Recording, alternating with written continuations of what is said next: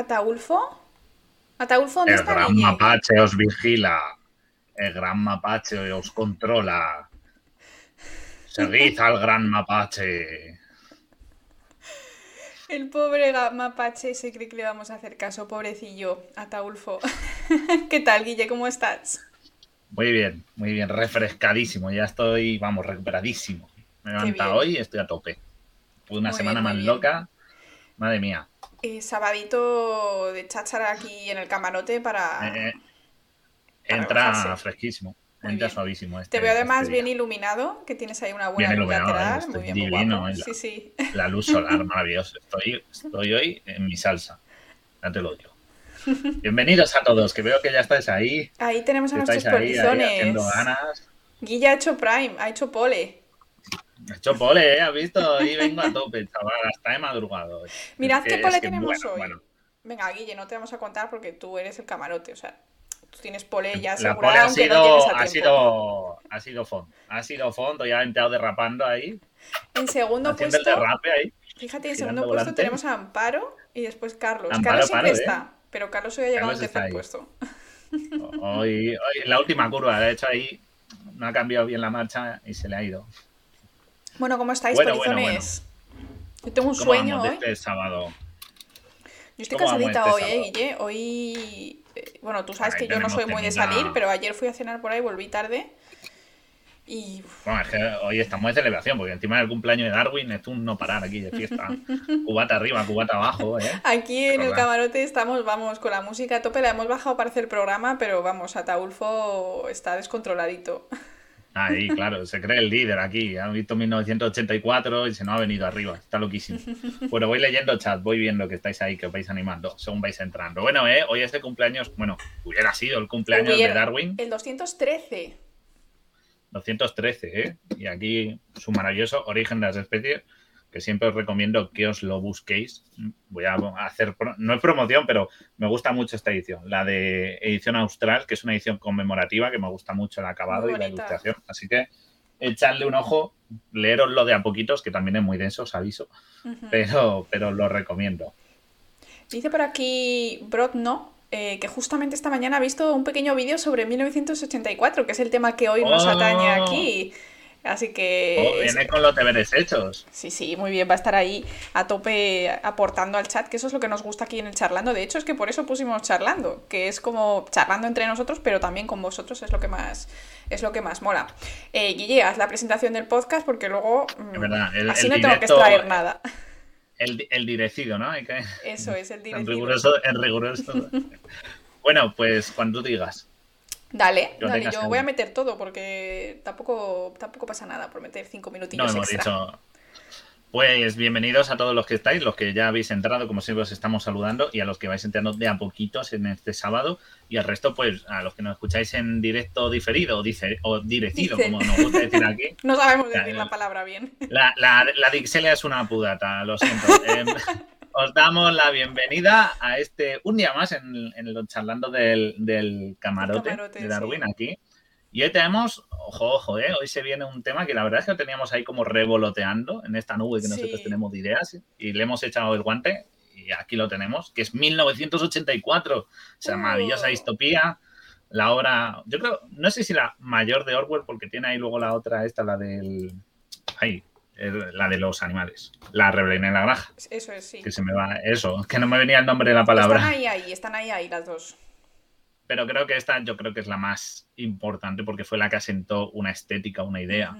Totalmente. Y, y- y diréis, ¿pero qué tiene que ver 1984 con la ciencia? Porque 1984, por cierto, aviso así, disclaimer para todos los que estáis. Spoiler. No hablemos de política, ¿vale? Vale. O sea, podemos poner algún ejemplo o algo, pero no vamos a hablar de política, ni politizar nada, ni esto. Podemos poner algún ejemplo porque mm, son ejemplos que al fin y al cabo hemos llegado a ver, generalistas, pero no vamos a entrar ni en partidos políticos y tal, así que todos los que estéis, En el en camarote chat en somos directo, bastante tal, neutrales, somos un poquito suiza, cada por uno si con su idea.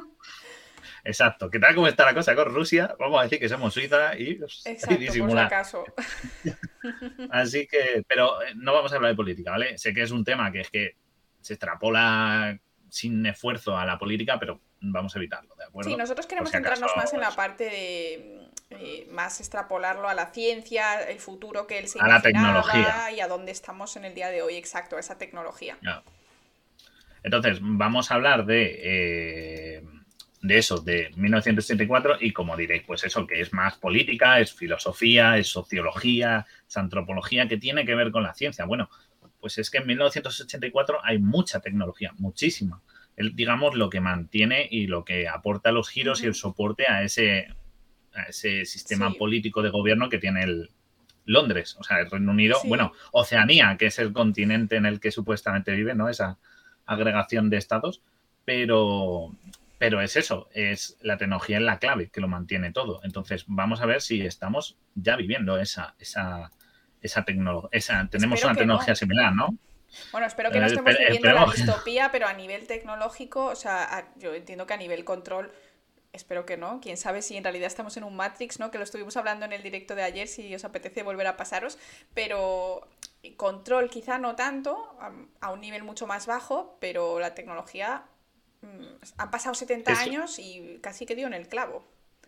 Yo me quedaría con una frase que estuve pensando y creo que sí tenemos el mismo control, pero no la misma represión.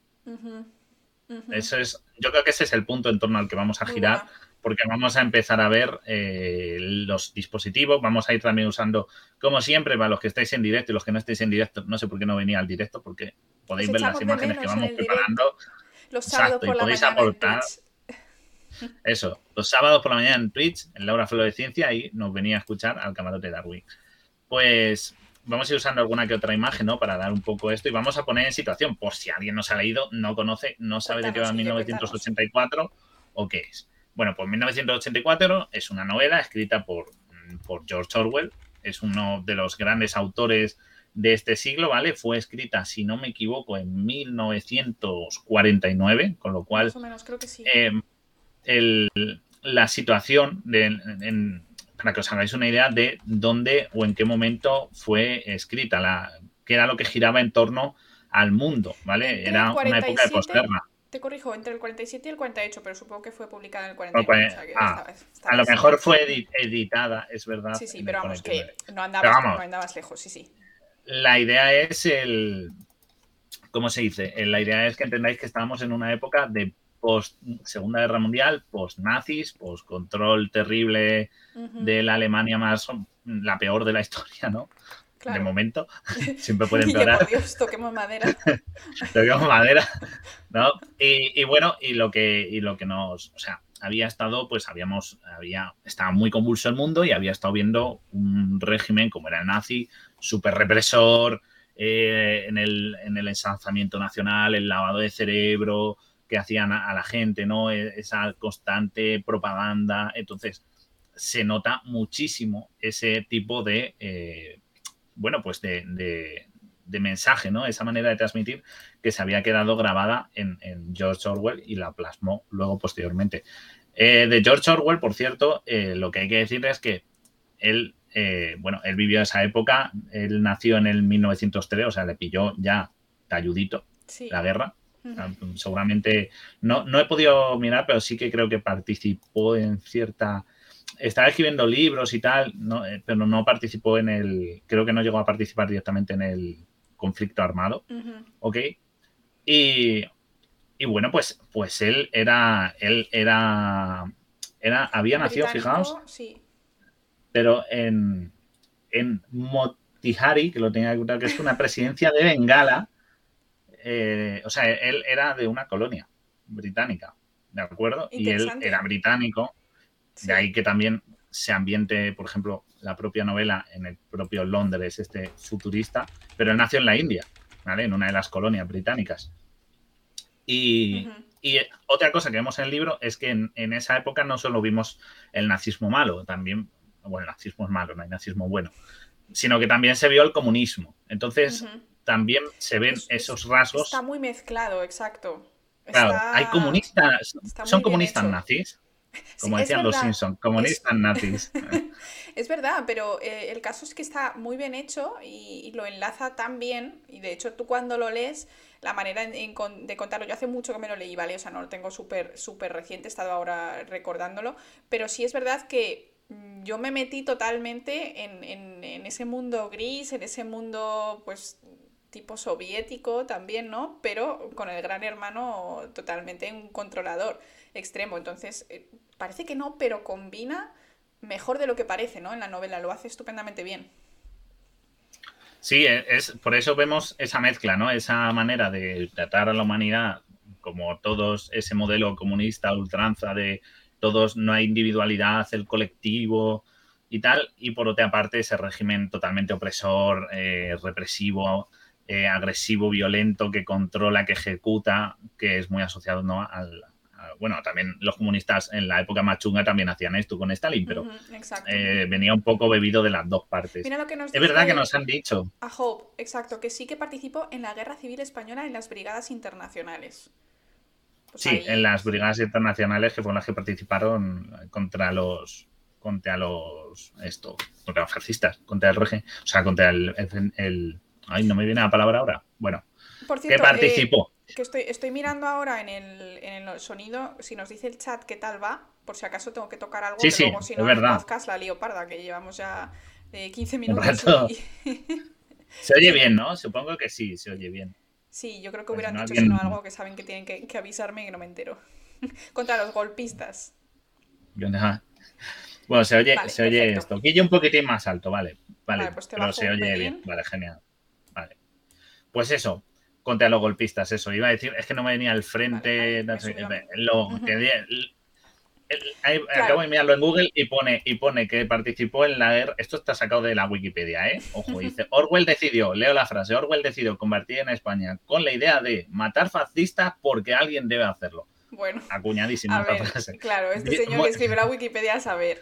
No te puedes, no te puedes Fue fiar un mucho, Poquito, Un poquito directo en, el, en la manera de expresar esto, pero, pero sí, él participó.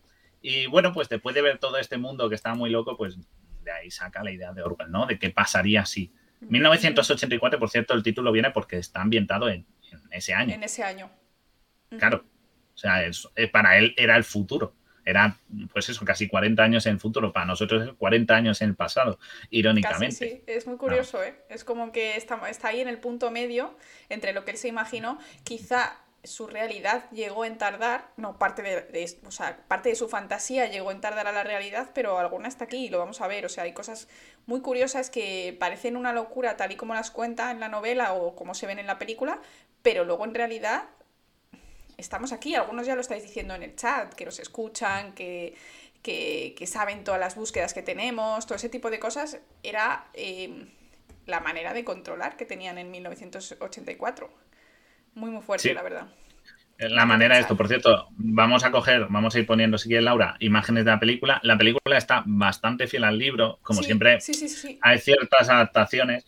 El director que la hizo no era muy conocido y no ha hecho muy buenas pelis. Creo que la única así medianamente potable después de esta es la del Mercader de Venecia. Es lenta, es lenta. Además, es lenta visualmente también porque tiene muy pausados los gestos, hay muchos silencios reflexivos, todo está en un tono gris. Forma parte, yo creo que también de, cómo está escrito el libro. Ahí te voy a hacer una cabeza un poquito más pequeña que no sé si estás echado para adelante o que, o que se te ha... Me he echado un poco para atrás, me ha echado un poco, pero me quedo aquí, me quedo aquí. Pero bueno, es una, es una o sea, el director no, no, ha hecho grandes películas, pero sí que es verdad que esta, yo creo que es la más destacable. El Mercader de Venecia tampoco está mal, si os la queréis ver. Pero, pero bueno, el protagonista de los actores, ninguno es muy conocido tampoco, o sea, es curioso. Lo único, el más destacado es John Hart, que es un pedazo, un pedazo de actor, y si no sabéis quién es John Hart, buscaos, buscaos su filmografía, que falleció además hace poco, hace relativamente poco, falleció, bueno, poco, hace cinco años, pero John Hart es maravilloso, estuvo, fue el Doctor Who de la guerra, estuvo en Alien, ha hecho un montón de películas y es un actor maravilloso. Y bueno, empezamos con esta frase, que es la primera que se ve en la película, que dice, aquel que controla el pasado controla el futuro. ¿No? Y, aquel que, controla, el presente, controla el pasado. Exacto. Uf. Uf, es que tiene muchísima razón, ¿eh? Claro, el pasado, en, el, porque en la novela el pasado eh, se intenta como editar, para que no, o sea, manipular la historia. Esto ya empezamos que lo podemos estar viendo con muchas situaciones en las que vemos cierto blanqueamiento de situaciones, cierto un poco alteración de, de no fue exactamente así y, y, esto ya lo estamos viendo. Y luego dice que quien controla el presente controla el pasado, porque es el ahora el que Sí. toma decisiones sobre lo ocurrido y sobre cómo puedes Es como te cuentan el pasado. Yo creo que es como tergiversar la historia y de hecho eso, eso, eso ocurre a día de hoy. La, la historia se, Sí. se ha modificado para, bueno, pues para que sirva a este presente que, que tenemos y para que se adapte a las decisiones que algunos toman y para justificar decisiones y para justificar cosas. O sea que tampoco está tan lejos de, de la realidad, ¿no? Este control de la historia presente, pasado y futura a través de tener pues el control de la sociedad, de, de la prensa, de los medios, de, de lo que sea, ¿no? Es bastante, Aunque hace poco- bastante miedo. Estuve leyendo un poco sobre un concepto que era la jauntología y sobre el concepto de nostalgia y es que anteriormente, ahora mismo vivimos una época en la que la nostalgia la vemos con cariño. O sea, el Mm. pasado cercano lo vemos con cariño porque no controlamos el futuro. Por eso ahora la nostalgia funciona tan bien. Por ejemplo, estamos, estamos viendo que, que hay, por ejemplo, en el cine mucho reboot, ¿no? Mucho, mucho Sí, recuerdo del pasado y todo eso.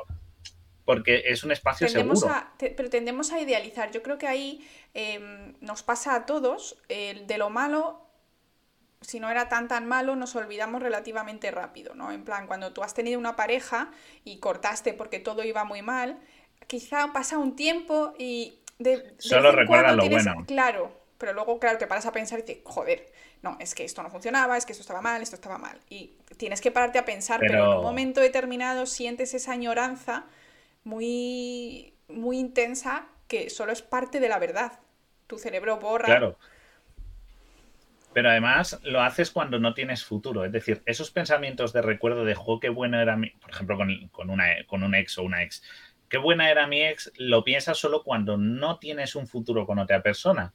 Y eso nos pasa ahora. Estamos viendo una época en la que no tenemos futuro. O sea, no tenemos, o sea, sí, pero no. No tenemos un futuro de- definido. Estamos saliendo de una pandemia. Ahora mismo estamos oyendo tambores de guerra en el horizonte. Incluso se han atrevido algunos a decir que si guerra mundial, con bastante soltura, cosa que me parece terrible. Y estamos viendo que la economía, muchas cosas que nos hacen decir, es que no tenemos un destino claro, un futuro. Entonces tendemos a refugiarnos en el pasado. Y eso, eh, vamos, esto es un ejemplo. Lo que hace Orwell es en su obra no piensan en el mañana. A lo largo de toda esta, excepto en las partes en las que el prota está con la chica, con Julia, el resto no está pensando en el mañana. Solo se dedica a vivir el presente y a corregir el pasado. Claro. Ya está. No tienen tiempo, son algo atemporal, por decirlo así. Es, es terrible. Por eso esta frase es lapidaria en su totalidad. Sí, el y la- ya la tenemos pasado, aquí. Controla el futuro y el que controla el presente, controla el pasado. La verdad. Da bastante Da, da un poco de mal rollo. Sí, sí, sí. Luego vemos aquí pues, la típica imagen ¿no? de cómo están reunidos. Hablamos de los dos minutos de odio. En el Uy, libro sí. hay una, Cuéntanos Hay un qué momento- es más o menos para los que vayan un poco más. Dos, do- minutos de odio. Dos minutos de odio es eh, gente, como veis, hay un montón de gente delante de una pantalla y ponen la imagen o imágenes de Emanuel Goldstein, que es el, eh, digamos, el líder de lo contrario al gran hermano. ¿vale? Y eh, estos dos minutos consisten en pegarle gritos a la pantalla, llamarle traidor, decir muerte y acordarse de todos sus ancestros, Pero mientras... una cosa es que esto es obligatorio. Esto es obligatorio. Esto es, algo que está instituido ahí, o sea, lo mete el gran hermano, que es como el, el, bueno, el presidente de Oceanía, lo que sea, lo tiene ahí como todos los días a las 10, eh, los dos minutos de odio. Te sientas, te ponemos un vídeo en el que tú mm, te, te pones energúmeno y se te permite pues soltar todo tu hate, ¿no? Y además es que nos lo dice aquí Yukubu, cien- en 140 caracteres. Efectivamente. Exacto, y ahí vamos. Fíjate, no, no son individualizados, gente gritando, muchísima gente, y no, y si lo ves, la escena, o, o esto, son simplemente, pues eso, llamarle eres un traidor, tal, son frases cortas, sencillas, muy recordable a esos tweets, ¿verdad? Porque los tweets, Twitter es nuestro Twitter. dos minutos de odio. Eh, ¿Qué ha pasado ayer? Pues mira, ayer una noticia, para no poner un ejemplo, el de, el de la mujer esta que confundió Gestapo con Gazpacho, que era una política americana. ¿Vale? Eh, fue una, una, política que quiso acusar a Nancy Pelosi de que tenía una, una policía, eh, una policía así como secreta para controlar y manipular, y en vez de decir Gestapo, refiriéndose a la policía de los nazis, dijo policía Gazpacho. Y claro, los dos minutos de odio y de ridículo fue todo el mundo haciendo memes. Y Eso pasa. claro, eso pasa. Mañana tenemos aquí en España unas elecciones y los trending topics son los dos minutos de, pues es que lo que dijo la declaración de la noche, la gente, o sea, yo no tengo Twitter, o sea, tengo el del camarote y los del trabajo, pero yo personal no uso, porque hay muchísimo odio. Es además muy breve, son dos minutos lo que tardas a escribir un tweet, pero se vuelca unos odios y a veces rozando las amenazas. Y además es peor, porque dice aquí Cárcel Mago que prefiere los dos minutos de odio que Twitter, porque el problema de Twitter es que van dirigidos a una persona en particular, porque si eh, a ti te contestan, tú haces un tweet esto se vuelve viral, se vuelve polémico y, llega a las masas a las que no deberían llegar, con un fuera de contexto, con un no sé qué, te ponen a ti en tus propios comentarios a parir. Y eso te afecta a ti personalmente, o sea, estoy de acuerdo. En cambio, estos dos minutos de odio sirve para crear la unidad en ese grupo en contra de el contrario, ¿no? En contra de eh, Eurasia, ¿cómo, cómo es? Em, eh, eh, contra los malos son Eurasia, y ellos viven en Oceanía, que es un conglomerado de naciones, ¿vale? Hay como tres grandes bloques de naciones. Entonces, eh, eh, lo hacen con otra intención, es con, pero bueno, en realidad por detrás es una intención similar, ¿no? Si tú ves que un montón de gente está teniendo esas mismas, no hay nada, no hay nada que te una más que odiar a la misma persona. O sea, mm, si tú estás charlando y dices, joder, es que este, este político no le aguanto, no me gusta esto, ya como que tienes mucho más fácil el encajar con esa persona que acabas de conocer. Entonces, mm. yo creo que es una forma, eh, bueno, que también usó el nazismo, además, ¿no? Meter ese miedo, ese odio contra un grupo generalizado que no era nadie en particular, sino que era todo el mundo metido en el otro saco. Entonces, ellos y nosotros, y esto también, pues, eh, se lleva pues al presente, claro. Y en Twitter el problema es, que es más grave. Sí, porque Twitter eh, da mucha libertad siempre y cuando no cruce ciertas líneas, pero hay unas, yo lo veo algunas mañanas, es típico de que estás viendo tal y abres un trending topic que te llama atención y lo ves y hay amenazas muy, muy veladas, pero muy directas. Y nos cuenta HC9000 que dice, es piel muy fina. A ver, sí y no. En plan, estos minutos de odio que tenemos de todos contra todos, Sí que es verdad que hay gente que tiene la piel muy fina y hay que saber que si eres un personaje público tienes que hacerte a que hasta cierto punto no le vas a gustar a todo el mundo y que hay gente que te va a odiar. Eso tienes que asumir. Pero también es un trabajo colectivo el ten respeto. Y Laura de esto sabe más que yo. Sí. O sea, porque, es verdad, porque en, las redes sociales, em, que también es como el minuto de odio de 1984, te da cierta, eh, cierto anonimato. Y yo creo que tener el anonimato te permite, de alguna manera, decir cosas que no se te ocurriría decir a nadie eh, cercano. O sea, por ejemplo, tú odias a tu jefe.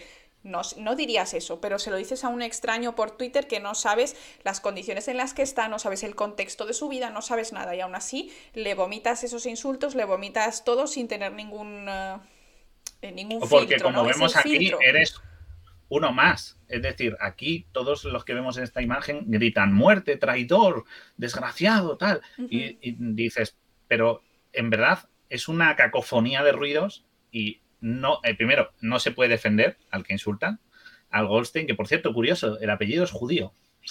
Y la estética es nazi. Eh, esto es algo que yo siempre pensé, luego dándole vueltas pero no te puedes defender. Sin embargo, tú a alguien a la cara dile traidor o dile muérete. No te atreves. Y ya no todos somos tan valientes. Pues esto es un poco igual. Twitter entrarán mil, o sea, trending topic, últimos 14.000 tweets en la última media hora o en la última hora.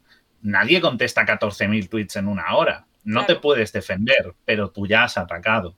Esto es igual, ahí que habrá 100 personas, 200, 300 gritando no, la, lo otro no se puede defender, ya no solo porque sea solo una imagen, sino porque hay tanto ruido que no puedes ir uno a uno defendiéndote porque ya hay otros 100 que te están siguiendo atacando. Entonces, Twitter y esto, a diferencia de que no es obligatorio, sí es muy paralelo lo que tenemos. Y de verdad que hay mucho odio en Twitter. Bueno, en Twitter, en Instagram, en, todos lados. y si ya sumamos los memes y la comedia, pues ya.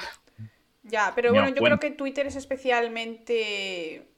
No sé por qué, de alguna manera. Sí es verdad que yo creo que Instagram y otras redes tienen algunas maneras de bloquear no solo a la persona que te está atacando, sino a las posibles futuras cuentas que se pueda hacer.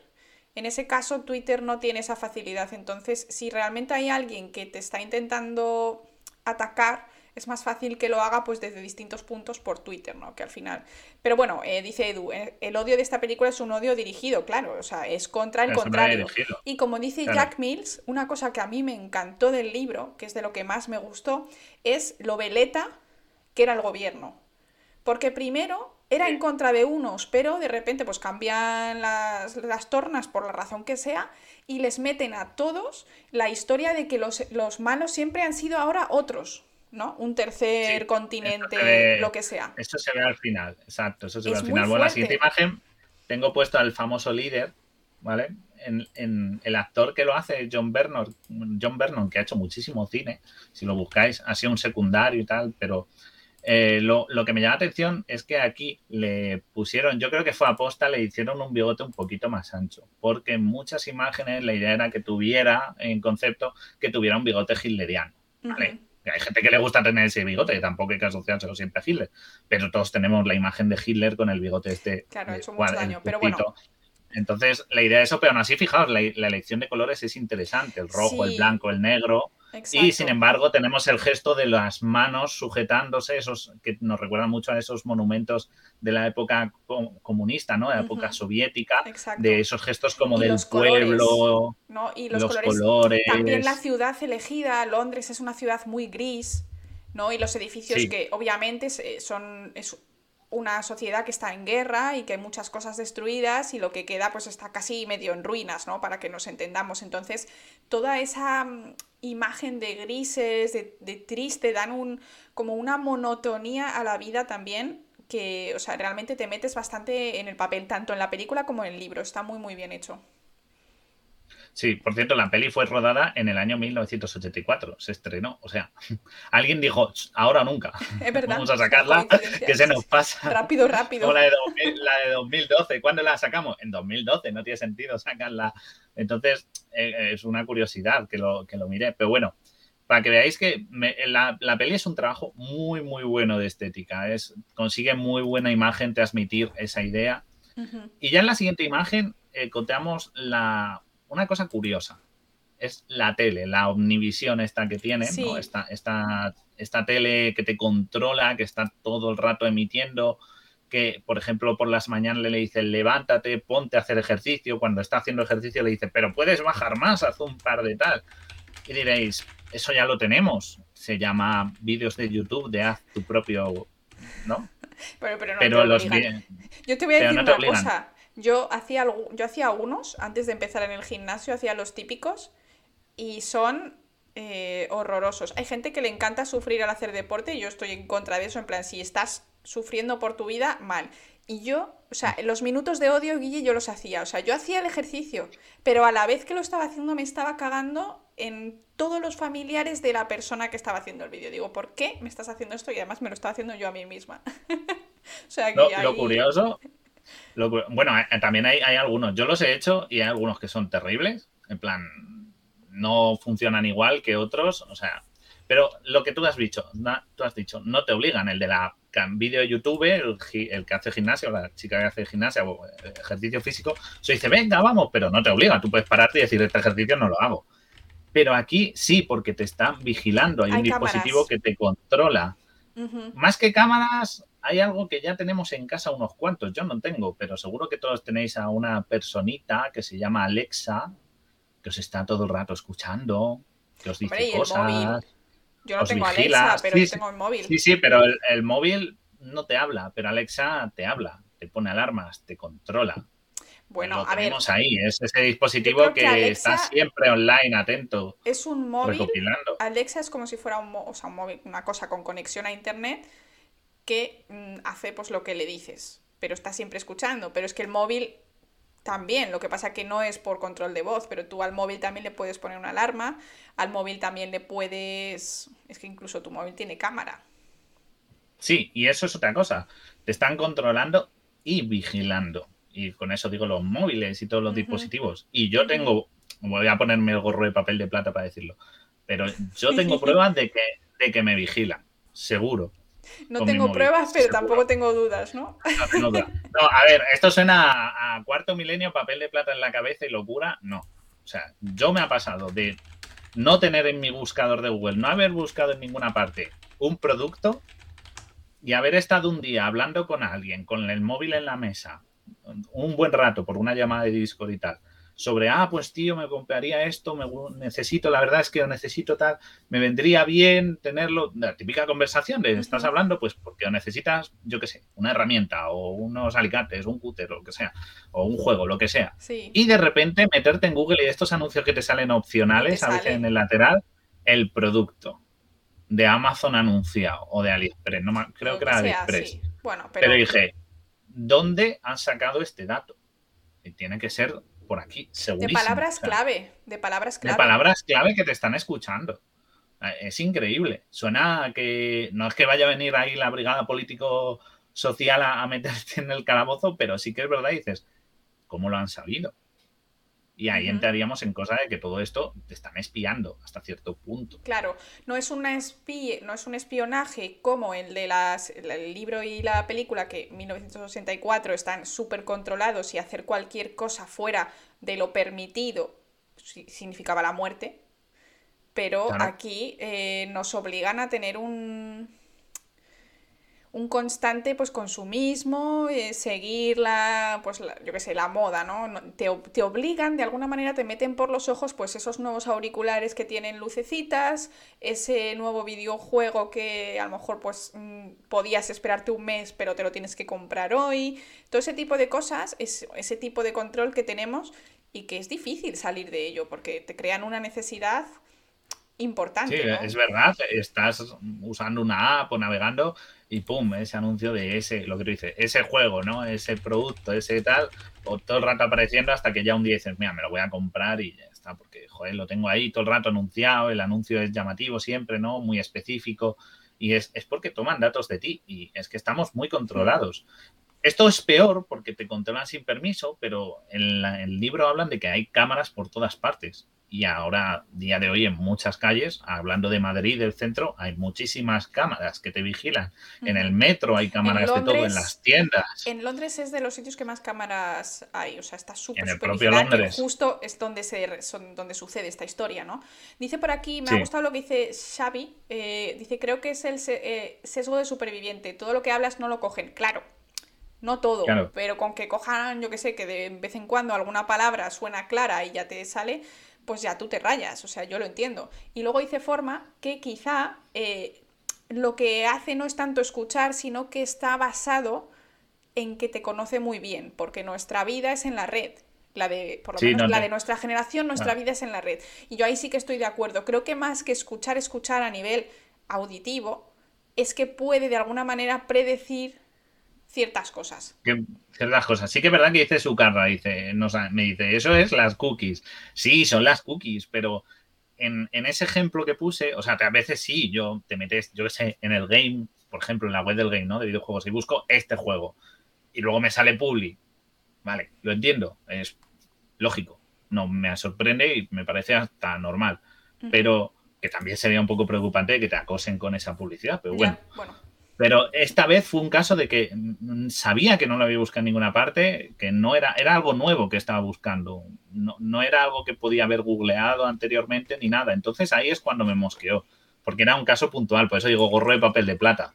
Pero bueno, ante la duda, lo mejor haces como el prota. Coges un cuadernito y las cosas importantes en papel si no queréis que las vea nadie, porque de ahí no van a salir. Y luego lo que más. Que es lo que hace el prota. Exacto. el prota está escribiendo y ahí escribe sus pensamientos, sus razonamientos y, llega pues para que no lo espíen y está sentado, aunque lo veis al lado de la pantalla, lo hace porque por lo visto ahí no hay rango de visión para que le capten qué está haciendo. La cámara, como que la cámara justo ahí no le pilla y, o sea, es que ilegal escribir. Es ilegal escribir porque. es, ilegal tener ideas. Sí, sí, sí, sí, sí. O sea, ¿y cómo los llaman? Em, traidores de pensamiento. Los crimentales. Crimen mental. Sí, porque, porque es eso. La policía del pensamiento, ¿no? Viene y, se te, y, se te, y se te lleva. Y, es curioso, es curioso cómo está presentado. Pues, esta imagen me llama mucha atención porque eh, es muy eso, muy como están hablando del proletariado, los trabajadores, y vemos cómo son indistinguibles todos, incluso los que están en primer plano, los dos que están más cerca, dirías que son casi el mismo actor porque son todos de un aspecto, eso, deshumanizado total, muy comunista. Y ya no solo aspecto físico, que sí, que, a ver, es relativamente más fácil, pues, si, por ejemplo, estás a lo mejor en Londres y la mayoría de gente, pues, es que si alta, que si de color blanco, ¿me entiendes? ¿No? Pero luego a nivel personalidad, les tienen tan inhibidos desde pequeños, porque además también salen niños, salen niños en la, en, la novela, y es muy curioso porque son unos niños completamente como unos adultos locos, o sea, son anti son el antiniño, para que nos entendamos, ¿no? O sea, tienen cero afecto, porque allí está prohibido el amor, está prohibido el deseo, está prohibido la diversión, está prohibido todo, entonces es casi una, una personalidad plana, encefalograma plano, ¿no? Desde que eres pequeño y pues así, así va todo. Totalmente. Exacto, nos tienen... No, la, manera en que los tienen es totalmente gris, deshumanizada, es indistinguible, la ropa también es una ropa mm, de una sola pieza, que no da posibilidad a, trastear con ella, ¿no? Porque una camiseta siempre te la puedes medio remangar o te la puedes, eh, yo qué sé, atar a la cintura, como lo hacías con las sudaderas o cosas así. O no tiene capuchas que te puedes poner y sin capuchas, sino que es ropa mono de trabajo. Un poco a lo que, lo que se dice, que no sé si es real o son exageraciones de Corea del Norte, que hay un número predeterminado de cortes de pelo que puede tener la gente, ese tipo de cosas. Yo no sé hasta qué punto esto es real, a mí me parece un poco exagerado poder controlar hasta eso. No creo que sea posible, pero bueno, mm, quizá esa medio distopía que se ha creado también en torno a, ciertos puntos ¿no? de, algunas, de algunos países, pues eh, es esto también, ¿no? Sí, Mira lo que dice Alex. La moda es un poco como eso. Y fíjate que ahí estoy totalmente de acuerdo, ¿eh? Sí, lo que pasa es que la moda sí que es verdad que nos la sigan imponiendo muchas veces. A mí cuando dicen, este año se llevan los pantalones campana y tú, ¿qué diferencia hay del año pasado? O sea, es una, no, la moda muchas veces nos la imponen, no se basa en una necesidad. Claro, claro pero no, se basa en una necesidad de este año hace frío, llevad abrigos largos, es el año de llevar el abrigo largo porque viene un invierno durillo. O este año se llevan la camiseta de antes porque el verano va a pegar fuerte y oye, calorcito, hay que ir no, va, es, va esto, pero la moda, aunque no la imponen, sí que es verdad que tú tienes una amplísima variedad de vestuario para ponerte. Y no tienes prohibido ponerte otra cosa. Claro, eso es verdad. Eso es verdad, pero sí es cierto que eh, cuando tú, sobre todo cuando eres joven, cuando eres tipo adolescente y demás, que se, dividen como en tipo de, tipos de gente, ¿no? Eh, los que visten más de negro, los que visten más tipo, eh, que si rapero, que si no sé qué te hace también incluirte dentro de un grupo, que no es lo mismo, ¿no? Porque tú lo eliges y tú, te y tú tienes eh, derecho a expresar tus opiniones y todo, pero sí es verdad que da la impresión que cuando ves a un grupo de amigos, es casi imposible distinguir los unos de otros. Y mm. es verdad que también eh, condiciona el... Tu estética siempre te condiciona a la interpretación que la gente toma de ti. Eso es otro, otro factor clave, ¿no? Pero yo creo que en moda, aunque tenemos un problema con ella, pero bueno, eso es otro tema, yo creo que aún tenemos por suerte, por suerte, libertad. Otra cosa es que digáis, y pero no recuerda, pero en los espacios de trabajo muchas veces hay normas de vestuario. Sí y no. En plan, y hablamos de sitios que no te bajan de cara al público, pero hay sitios en los que el vestuario sí que debe ser de homologado igual por cuestión de seguridad, pero hay muchos sitios en los que se empeñan en que la gente vaya a una oficina en la que no se ven que viven en cubículos y vayan de camisa y corbata. Y viven en cubículos. Me parece eso que todavía exista esa mentalidad un poco atrasada. Sí. Bastante atrasada. Sí, por ejemplo. Sí, Total. A ver, os voy, leyendo mientras, mientras Laura pasa de, imagen. Que se nos viene el producto de Amazon. No sé si tienes, porque es que Guille es el que se prepara las diapositivas, el orden de las diapos y todo eso, yo no lo llevo tan, tan al día, pero no sé si vas a sacar luego de nuevo lo, de, lo del pensamiento, lo de que no te dejan ser libre. Luego eso viene de nuevo. Tengo, tengo dos, dos imágenes preparadas. Vale, vale, Está todo preparadísimo.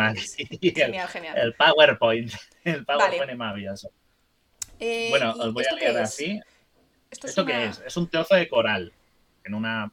Ah, claro, que son como que va a unas tiendas como de antigüedades, de cosas como del pasado, para vivir, para intentar ver cómo eran las cosas antes de esta situación. La verdad es que eh, un simple, ¿no? Un, simple zapato, por ejemplo, o cualquier un lápiz, ¿no? Que como no se puede escribir, pues un lápiz que se va gastando o un boli que se va gastando son unos bienes de, mercado negro extremos. Claro. Entonces. Claro. Y, justo compra esto. Y en la siguiente imagen vemos al señor, que yo es el Jeff Bezos de 1984, el señor de Amazon de, de 1984, porque además tiene esa cara de, de señor simpaticón, el que te vende todo, pero ¿por qué digo que es el señor de Amazon? Porque en base a lo que le compran, porque spoiler, ¿vale? Viene un spoiler. Tapad los oídos los que no queráis. Bueno, es que es, es, como hacer un spoiler de, no sé, del Señor de los Anillos, todos, sabemos. O sea, en plan. Pero lo importante es que lo disfrutéis entero. O sea, tampoco va a cambiar la trama muchísimo, ¿vale? Porque vamos a destriparlo al final, pero este señor es un agente es, un chivato del líder y del sistema. Claro. Pero curiosamente es el que vende productos como exóticos. Sí. Y me recuerda un poco a Amazon y a esta manera en que en base a los que cosas que vas comprando en Amazon y consumiendo, te van agrupando en ciertos grupos. Quizá te interese. Estás en las este personas que Claro, las personas que compraron este producto también compraron este otro producto.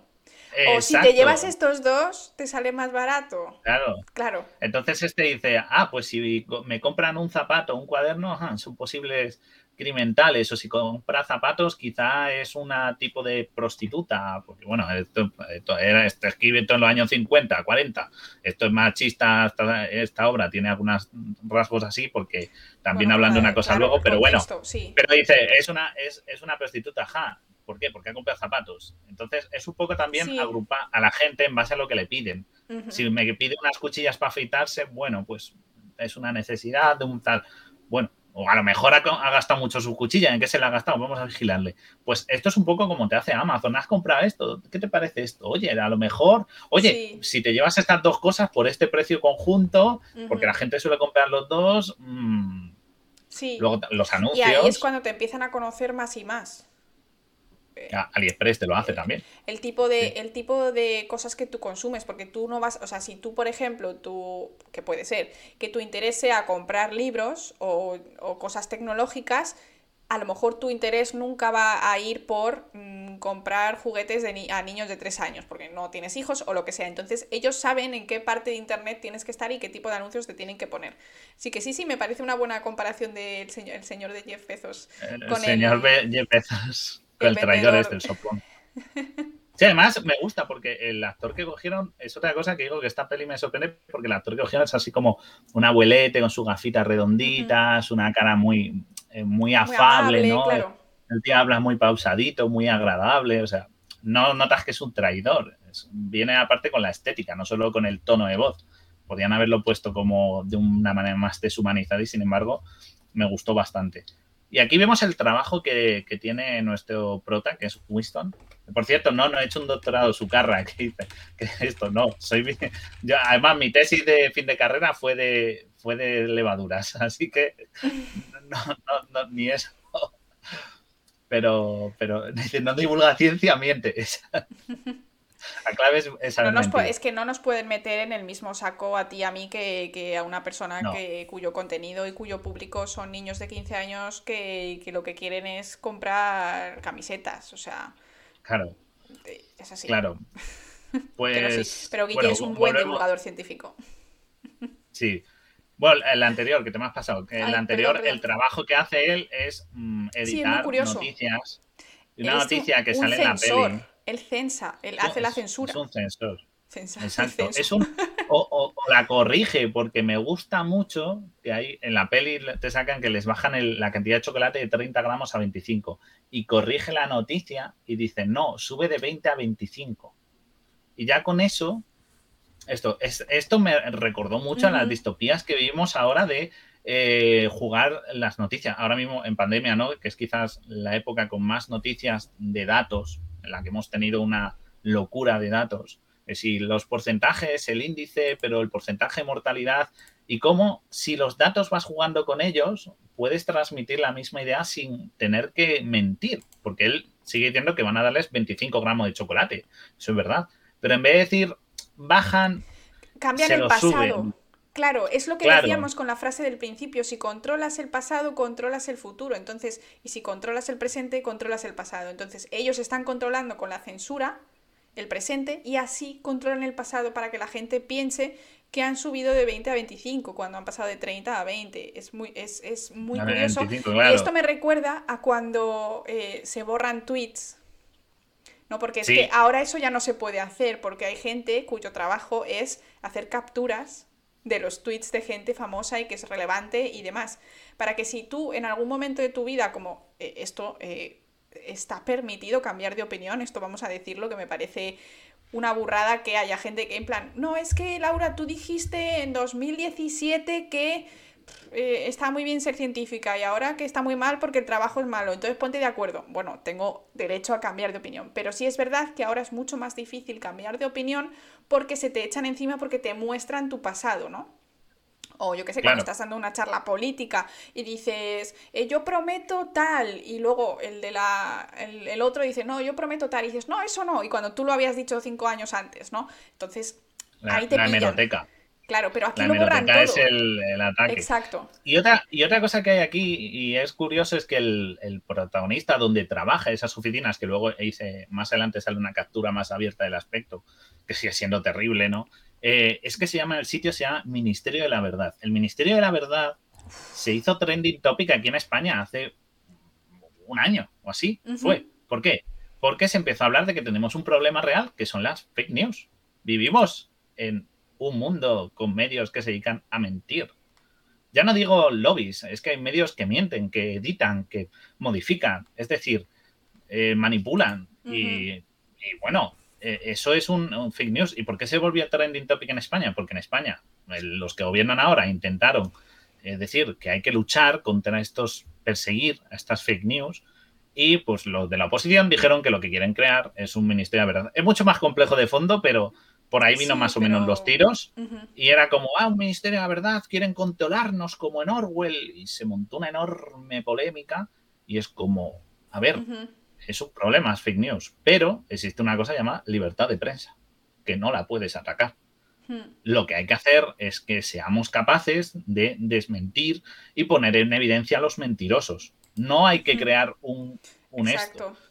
Hay que, también enseñar a la población a detectar estas fake news, porque cuando sabes un poco del tema, es muy fácil detectarlas. Sin embargo, algunas más que otras, ¿vale? Estamos de acuerdo que hay veces que el cambio es tan sutil que incluso un experto que la pasa por encima no, no se da cuenta, pero la mayoría de las veces son muy obvias. Pero sí es verdad que debería de...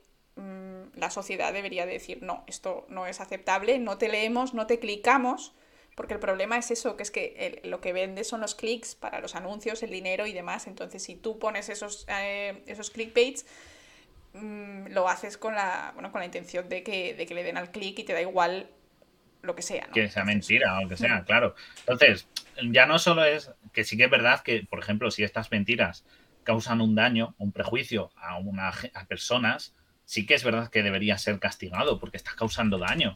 Esto es como, como eso, como inventarte un bulo de alguien y arruinar su carrera. Es mm. denunciable pero no hay que crear un ministerio que se llegue a controlar, no hace falta ni crear una organización ni invertir. Lo que hay que hacer es que, Lo hacen.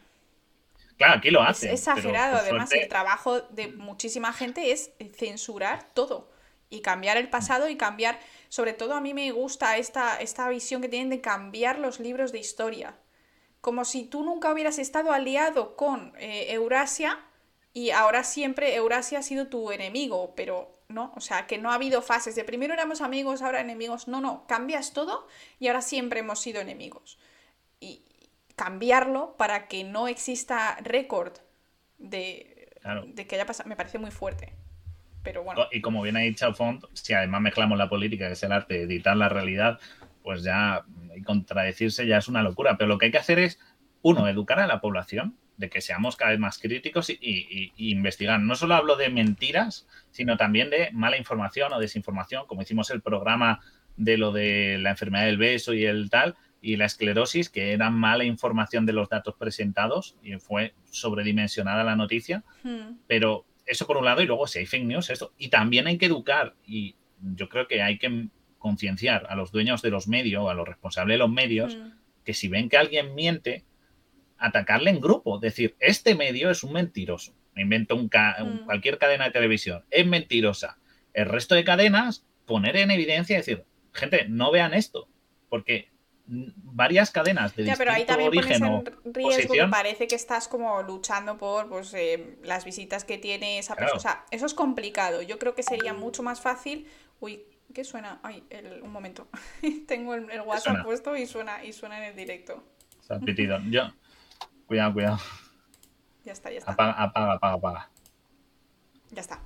Disculpen. Pues eso. O sea, que quiero decir que es un trabajo. Por suerte no hay Ministerio de Verdad y no nos censuran. O, aunque sí que es verdad que hay cierta manipulación. Y yo una vez recibí un. pude leer una obra de teatro censurada de la época de Franco. En unos. en un. Esto, esto es anecdotita, ¿vale? Lo ponemos arriba. Anecdotita. Hay que crear un banner, Laura, para anecdotita.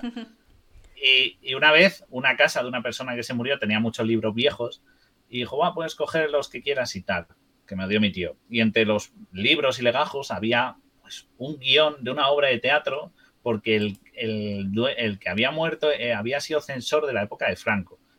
Y yo me leí, leí lo que había escrito y está tachado con el típico lapicero rojo, súper super típico, y veías cosas que estaban tachadas que dices, pero era o sea, no eran tacos ni referencias sexuales súper explícitas, no, eran, eran como cosas muy sutiles que a lo mejor si eres un espectador avispado podías sospechar que podía inducirte.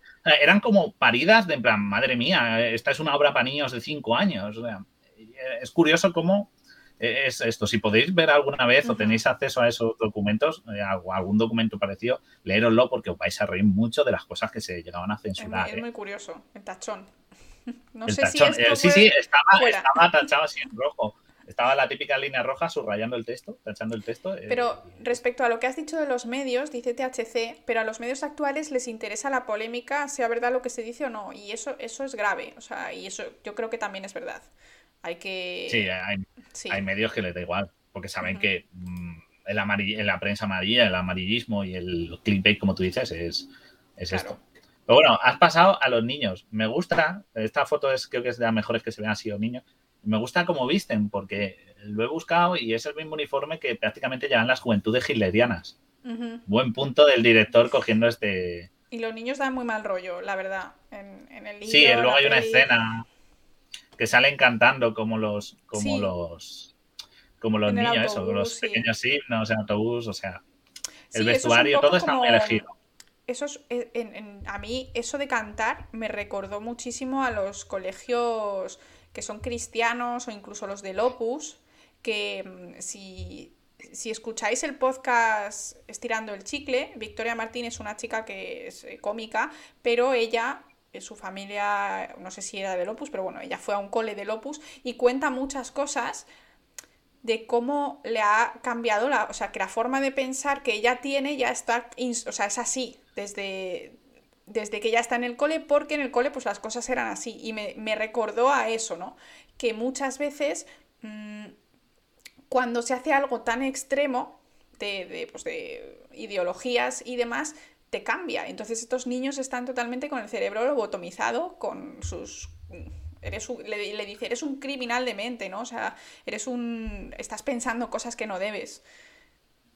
Como sí, sobre todo, y la, idea es eso, que, la diferencia es del...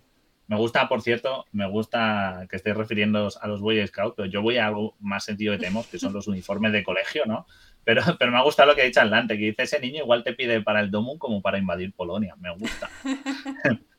en plan, ese niño me da dinerito para entrar en Polonia, e invadirla rápidamente. Pero sí, el uniforme escolar lo tenemos y, y, es algo que lleva mucho más tiempo y ya era de la época de este hombre hmm. y sigue siendo una manera de pues, yo tenía aparte de las teorías esto. y lo odiaba lo odiaba a muerte sobre todo porque eh, me tocaba llevar falda fíjate ¿eh? no podía jugar a gusto porque era incómodo porque se te levantaba y demás o sea era horrible pero sí es verdad que mm, para la, para la familia de tener que pensar en qué ponerle al niño es como mucho más, venga, pues, eh, pues esto, ¿no? En plan, pero yo creo que no debería ser tan formal la ropa que llevan unos niños pequeños, como si fuesen a trabajar a una oficina. Eso me parece ridículo. Me parece bien que tengas, pues venga, camiseta blanca y pantalón vaquero, pues ya está. O sea, no por hacer sino para no pensar las cosas unos límites a lo mejor de no pasar y venir que he hecho un vestido, pero, pero sí que es verdad que el uniforme ha pasado de ser algo de élite, de escuelas de élite donde antes se estudiaba, a ser algo como para traer uniformidad a la estética de los niños, para que todos vayan iguales. Eso de que los colegios son como cárceles y encima ya les dan el uniforme de preso. Es, da un poco esa, esa reflexión sobre la educación que haremos algún día sobre el sistema educativo, que yo quiero meterle mano y ya tocará. Bueno, la siguiente reunión es un tipo de comité y hablan sobre me gusta mucho cómo debe ser la familia. Algo que en los tiempos actuales lo estamos viendo bastante sobre el tener hijos, el significado de que es una familia, un núcleo familiar. Bueno, aquí dicen que no es necesario porque, claro, lo que quieren es que las familias no existan porque son reductos sociales de pensamiento. Sí, o sea, ellos quieren totalmente hacer la vida aséptica, es decir, quitar todo lo emocional que conlleva la vida y ya está. Entonces, eh, inseminación artificial, las mujeres por un lado, una vez eh, tienen el hijo, supongo pues que se lo llevarán a hacerles el lavado cerebral correspondiente y ya está. A vestirlo de mini nazi, de Boy Scout. Pero, es verdad, es verdad. Y ahora mismo, por ejemplo, eh, no solo en España, ¿no? Sino el, con cosas como el Foro de la Familia y esto, sino que en muchas partes del mundo, con las nuevas ¿no? versiones, ¿no? Un tipo de familia que puede ser dos hombres, dos mujeres o como sea y tener hijo, madre soltera, tal. Y sin embargo, vemos ese que nos están intentando llevar a cómo debe ser una familia no tan aquí, que es en el sentido de humanizarlo, pero sí que decirnos cómo debemos vivir esta vida. y eso, hasta cierto punto, es una ideología, que dices, hombre, en el mundo moderno y seguimos con estas cosas. No deshumanizando, pero sí dando dos órdenes. me, dio ahí un pequeño escalofrío en la columna, ¿eh? Sí, sí, sí. Y la siguiente imagen le va a gustar mucho a Laura porque es sobre el real foodie. la comida natural. Tengo mermelada. Porque claro, ellos comen una especie de, de, gachas, ¿no? Ellos comen eh, algo totalmente insulso, que no te produce tampoco ningún deseo de comer, simplemente es para suplir tus necesidades biológicas y ya está. Entonces, claro. Mm, una cosa que me llama mucho la atención es que se les permite fumar. Creo que esto tiene que ver mucho con la época en la que estaban, que estaba muy normalizado. Claro, y beber ginebra, no les dan agua, les dan ginebra para beber. Muy fuerte. Dice, y de la marca Victoria, Victory, pone. Curioso.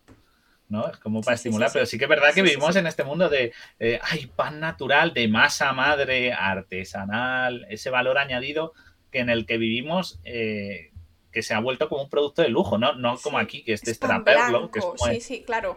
como de contrabando, pero sí que es verdad, ¿eh? Sí, sí, sí. En plan, ahí más caro, me he comprado quinoa. Es quinoa, es seco, vale el doble, pero es seco. Y, y la comida cocinada, precocinada, oh Dios mío, y ese mundo de obsesión con lo, con lo esto y la comida que, nos sirven en muchos sitios, ¿no? De comida preparada, es un poco que esa idea como que ha vuelto, ¿no? En la búsqueda de no tome sacarina, toma azúcar, fíjate, café, pero café natural, no el de sobre, es, Hombre, pero sí es verdad que eso está más rico, o sea. sinceramente, el café que hay en España, menos mal que está habiendo mejor café, porque eso, el café en España era calidad malísima, era amargor al 100%. ¿Cómo no vas a tomarte 5 kilos de azúcar con el café si el café es esa mierda?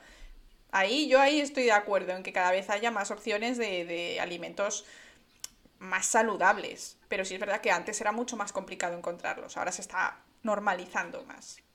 Y además, aunque, pero aún así, aunque se normalice, aunque no te lo tengan que traer de contrabando, vale mucho más. O sea, los, el, coste de producción sigue siendo algo y sigue siendo un producto de lujo. si es de comercio justo. Claro, claro. Porque estamos hablando de, pues, chocolate, cacao, todo este tipo de cosas. Incluso, por ejemplo, hablando de quinoa, que lo he dicho, ¿no? Porque es como un superalimento, eh, el hecho de que se trajese quinoa a Europa y a Norteamérica, la quinoa originalmente pues, se, hacía en, Latinoamérica, en América Latina, sobre todo pues, en Perú y todo eso se consumía mucho. Y cuando fui a Perú nos dijeron que cuando se empezó a exportar quinoa, a ellos les subió el precio muchísimo, tanto que eh, tuvieron que bajar el consumo porque no podían mantener los niveles de consumo de quinoa debido a los, a los precios pues, por, la demanda, básicamente, que fue mayor. Oh. Entonces... Mm, ah pues. Que sigue siendo. sí, sí, se, ve bastante, se ve bastante. Y aquí, fíjate, en la siguiente me gusta esta captura, que es de cuando está esto, y me quedo con la segunda línea. No la de libertad es la libertad, que suena muy, muy chulo, sino la segunda frase. Dos más dos es cuatro. Sí. Para que Quedaos con esto.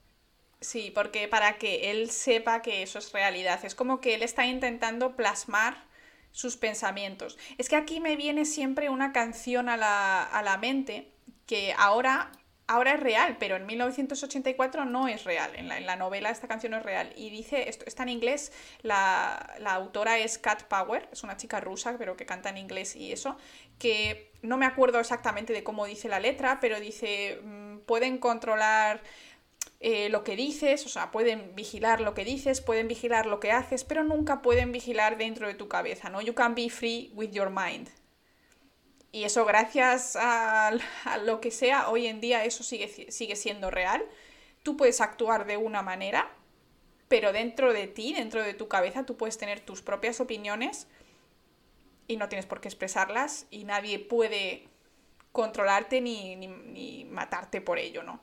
Mientras no las digas. Hay lugares en, en las que se pueden decir y hay lugares en los que, por, desgracia, pues no puedes expresar estas ideas. Dice, dice, nos dice Fon que eso también es de San Francisco Asís, esa frase. Dice, podían arrancar todas las flores del campo, pero no pueden acabar con la primavera. Buena frase buena frase. Pero es sobre todo ¿por porque 2 más 2 es como algo súper obvio, ¿vale? Es, es, un, es, un, axioma. Es, es, matemático. 2 más 2 es 4. Exacto. No, no cambia. No, es, es incontrarrestable. Es absolutamente cierto como decir que el cielo es azul. Entonces, ¿por qué es importante? Porque, o sí, para nosotros y en nuestro planeta. Pero sí que es verdad que el 2 más 2 es 4. Para él es como ese ancla a lo que es real, a lo lógico, a los axiomas de realidad. Claro, porque recordemos que el protagonista. Eh, claro, eh, pero es que el protagonista trabaja en la censura. Entonces, él, lo hace. Claro, él lo hace porque él ve que la realidad que hay, él mismo es el que la está cambiando, ¿no? Entonces yo creo que es una. está muy bien el trabajo que, tiene para el personaje que es, porque es de las pocas personas que pueden darse cuenta de esto, ¿no? El resto de masas solo reciben pues la información. ¿no? claro, además es, eso, él ve lo que hay detrás del, telón, ¿no? Ve los hilos, al marionetista. Entonces, me gusta que tenga eso como necesito pensar en algo que es cierto. ¿Y que es cierto? Que 2 más 2 y 4 es algo muy obvio. Muy obvio. Contra eso no se puede argumentar. Tú puedes decir, no sé, que el azúcar es malo y yo digo que es bueno. Eso es más difícil de argumentar. Pero 2 más 2 es que está grabado en piedra. Exacto. Esta imagen que te he cogido porque fíjate, la botella de ginebra, están todo el rato bebiendo ginebra, en la comida les dan ginebra, asquerosa ginebra que odio. No sé cómo siguen vivos, la verdad. No moriría, pero también puede ser esa manera en que te tienen... A ver, no existía tanto eh, ni TikTok ni muchas redes sociales, entonces les daban alcohol, ¿no? Pero sí que es verdad que estamos a veces un poco aletargados o, ¿no? por culpa de esas redes sociales, de esa constante enganche que tenemos que nos tiene a veces embobados, ¿no? Como eso, que nos siento el día bebiendo. Exacto, a veces te pones ahí a ver vídeos de YouTube, vas de uno a otro, de uno a otro y se te han pasado las horas, o TikTok, que es imposible salir de ahí.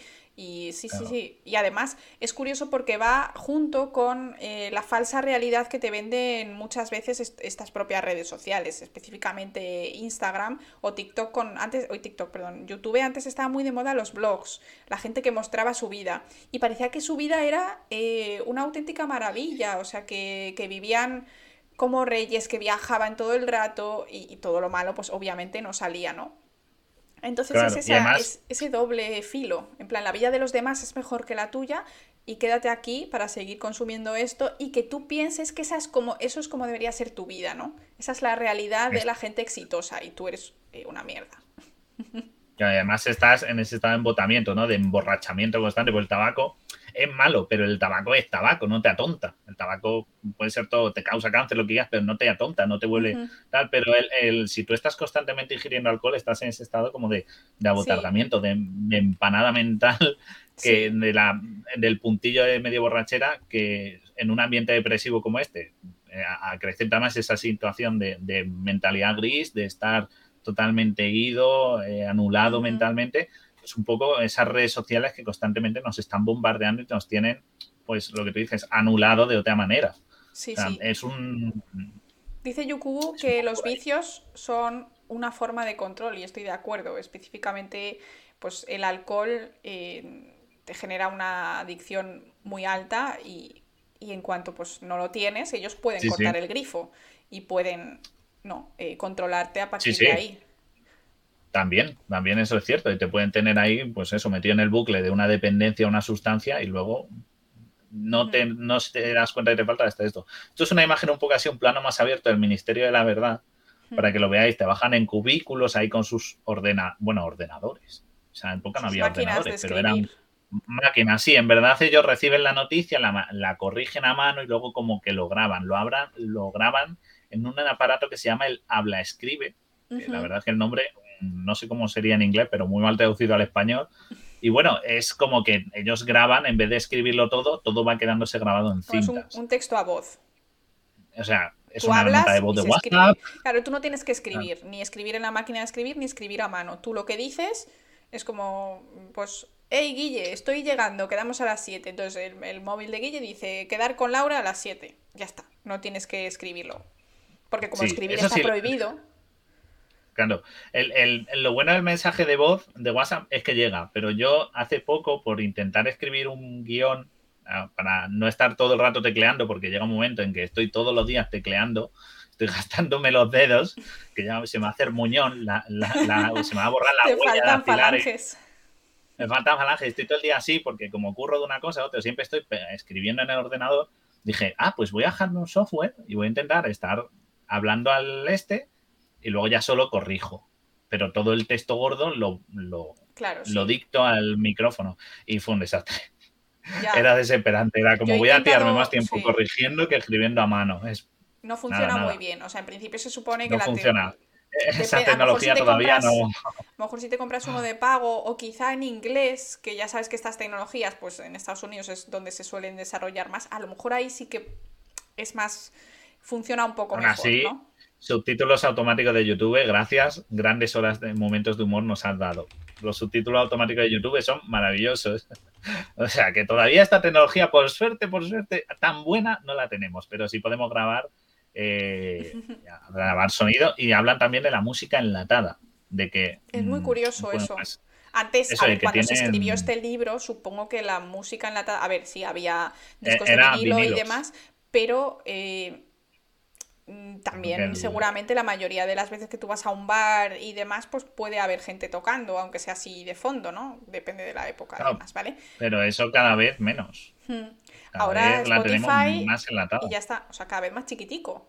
Y cuando llegaron, pues eso, los MP3, los de los iPod, los todos estos, pues cada vez todo más pequeño y sí que es enlatado y además es curioso porque es, es, por lo menos en el mundo en el que vivimos, en nuestra sociedad, es casi la misma música ¿no? Va cambiando según salen nuevas canciones y eso, pero es como que es igual. Si tú te pones los 40, pero bueno, ¿quién se ponga los 40? Pero es que yo creo que casi todo el rato es el mismo tipo de música casi igual, ¿no? Entonces, eso de enlatado también es como meterte todo el rato lo mismo en la cabeza.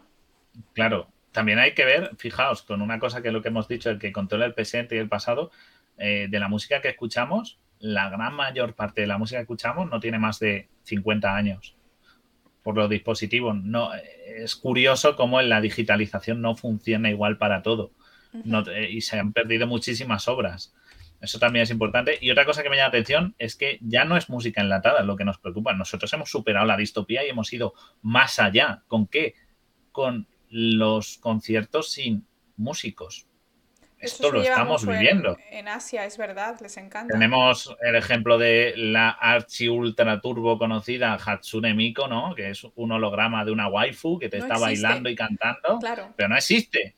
Pero es que también teníamos a Gorilas, que en su momento, Gorilas, maravilloso grupo, o sea, escuchar toda Sí, pero no, no salen ellos. No, no, ahora sí salen, ahora ya, sí salen y ellos van a conocer y en los videoclips, pero muchos videoclips son personajes de animación, en conciertos han llegado incluso a dar conciertos con holoproyecciones y a día de hoy se está buscando coger gente como un holograma de Michael Jackson y te dé un concierto, un holograma de Michael Jackson. Sí, sí, sí. Es bastante. Es curioso, ni siquiera ya en directo. O sea...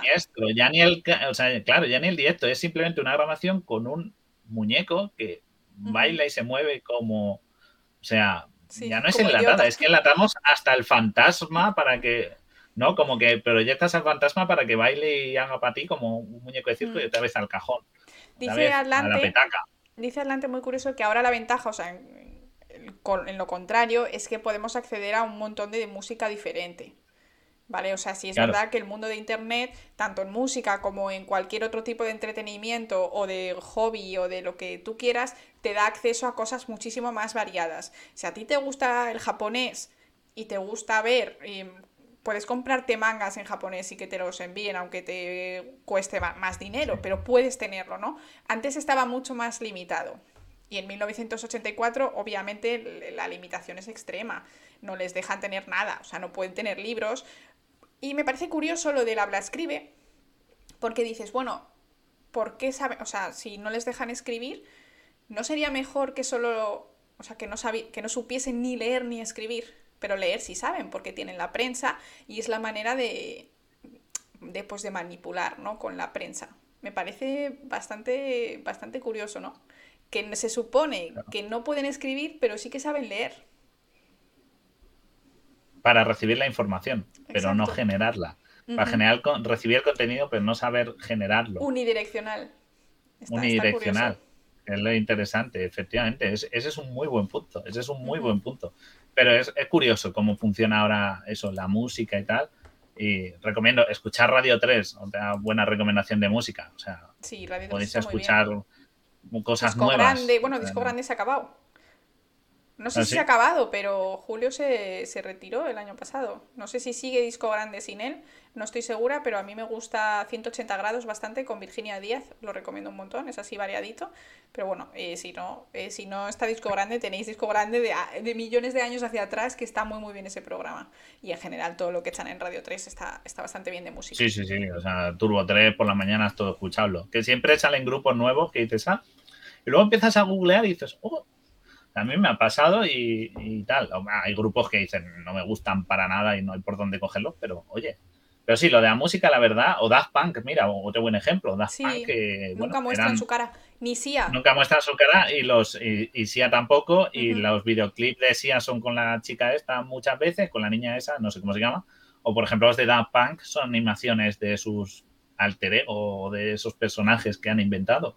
O sea que ya, ya hemos pasado ya no solo de enlatar la música y contenerla, sino además de, pues eso, de crear alter egos imaginarios que son los artistas, por decirlo así. Nadie, o sea, estoy seguro que nadie en el chat sabe cómo es la cara de los músicos de gorilas. Solo se acuerdan de los muñecos.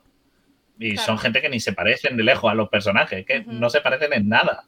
O sea, es bastante, bastante, bastante curioso. O sea que, y, hablando de, por cierto, de, esto, nos vamos ahora con lo siguiente, que es la neolengua, algo que han me utilizado. Encanta. O sea, esto es, me parece, lo más brillante de la novela. Lo más brillante que hizo George Orwell en toda la novela es, crear este sistema de una lengua, ellos controlan la lengua. Sería como lo contrario a la RAE. La RAE lo que intenta hacer es coger eh, la lengua que utilice la gente y añadirla al diccionario, ¿no? Pues en este caso ellos eh, prohíben palabras y limitan cada vez más. Guille, ¿puedes bajarme un poquito el volumen que me oigo a mí misma a través de tu, de tu micro? Y me, y me rayo. Vale, un momento. Eh, ellos lo que hacen es limitar las palabras que se pueden utilizar. Por ejemplo, amor, no, bueno, amor sí, porque está el Ministerio del Amor, pero guerra, hay palabras que, pues sentimientos, ¿no? feliz, triste, em, ese tipo de cosas no se usan.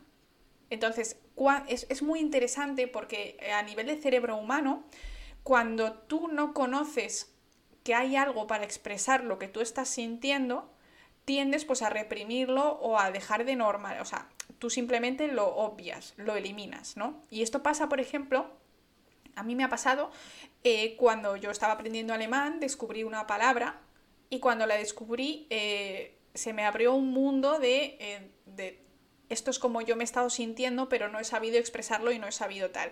Y es una palabra que se dice fernbe, es lo contrario de morriña, es lo contrario de morriña, es como tener una necesidad, como echar de menos un lugar en el que no has estado, querer conocer lugares, querer viajar, querer, no solo viajar, sino querer como conocer culturas, como que no estás a gusto donde estás y eso es bastante inherente al ser humano, porque el ser humano siempre se ha estado moviendo y ha estado yendo a nuevos sitios. Sin embargo, esa palabra en castellano no la tenemos, ¿no? Echar de menos un lugar en el que nunca has estado es algo muy abstracto. Sin embargo, cuando yo eh, estudié esta palabra en alemán, efectivamente mi cerebro hizo clic y dije, efectivamente es como yo me estaba sintiendo. O sea, yo quería salir, no quería estar en, en España porque lo que quería era tener unas experiencias de conocer culturas y demás. Y luego, pues cuando estuve un tiempo fuera, eh, cambió mi sentimiento y pasó a Heimweh, que es echar de menos tu casa, que en este caso sí que es, pues, eh, morriña, ¿no? Eh, saudade también en portugués y demás. Entonces es bastante,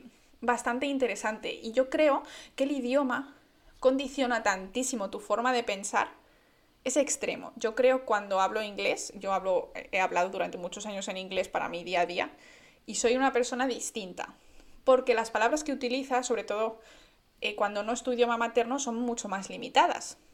Tú no tienes un vocabulario tan extenso en castellano como en inglés, a no ser que seas casi casi bilingüe, ¿no? Y esa limitación de palabras hace también que tu manera de pensar sea bastante mm, más pues, eh, metida en esa caja, ¿no? Que al final tú tiendas a pensar en castellano ciertas cosas porque pensarlas en inglés pues no te facilita la expresión de todos los detalles y todas las pequeñas cosas que quieres decir, ¿no? Y eso me parece súper interesante. E incluso la gente que estudia música, ¿no? El idioma musical, que también no es hablado, pero sí que es escrito, ¿no? Y tiene pues una manera estructural, o la gente que es capaz de programar, en Internet, ¿no? que programa los, eh, en, informática. Esa gente tiene una manera de pensar mucho más lógica. Los músicos pues tienen una manera de pensar mucho más ordenada y la gente que sabe programar, los que saben programar incluso en muchos idiomas, tienen una manera de pensar con asociaciones entre, ¿no? Por, el propio sistema de, programación, en plan, si esto es azul, ponlo eh, en negrita, y si es verde, o sea, ese tipo de asociaciones solo te pasa cuando eh, aprendes ese otro idioma. Si no lo sabes, yo creo que no haces ese tipo, no piensas de esa manera. Y me parece eh, realmente apasionante el mundo de los idiomas y la manera de pensar que tienes cuando estás en ese idioma. ¿Y cómo afecta hacer? Por cierto, me, te preguntan que si no hablas como un poco más polite, ¿no? más correcto en inglés. Total.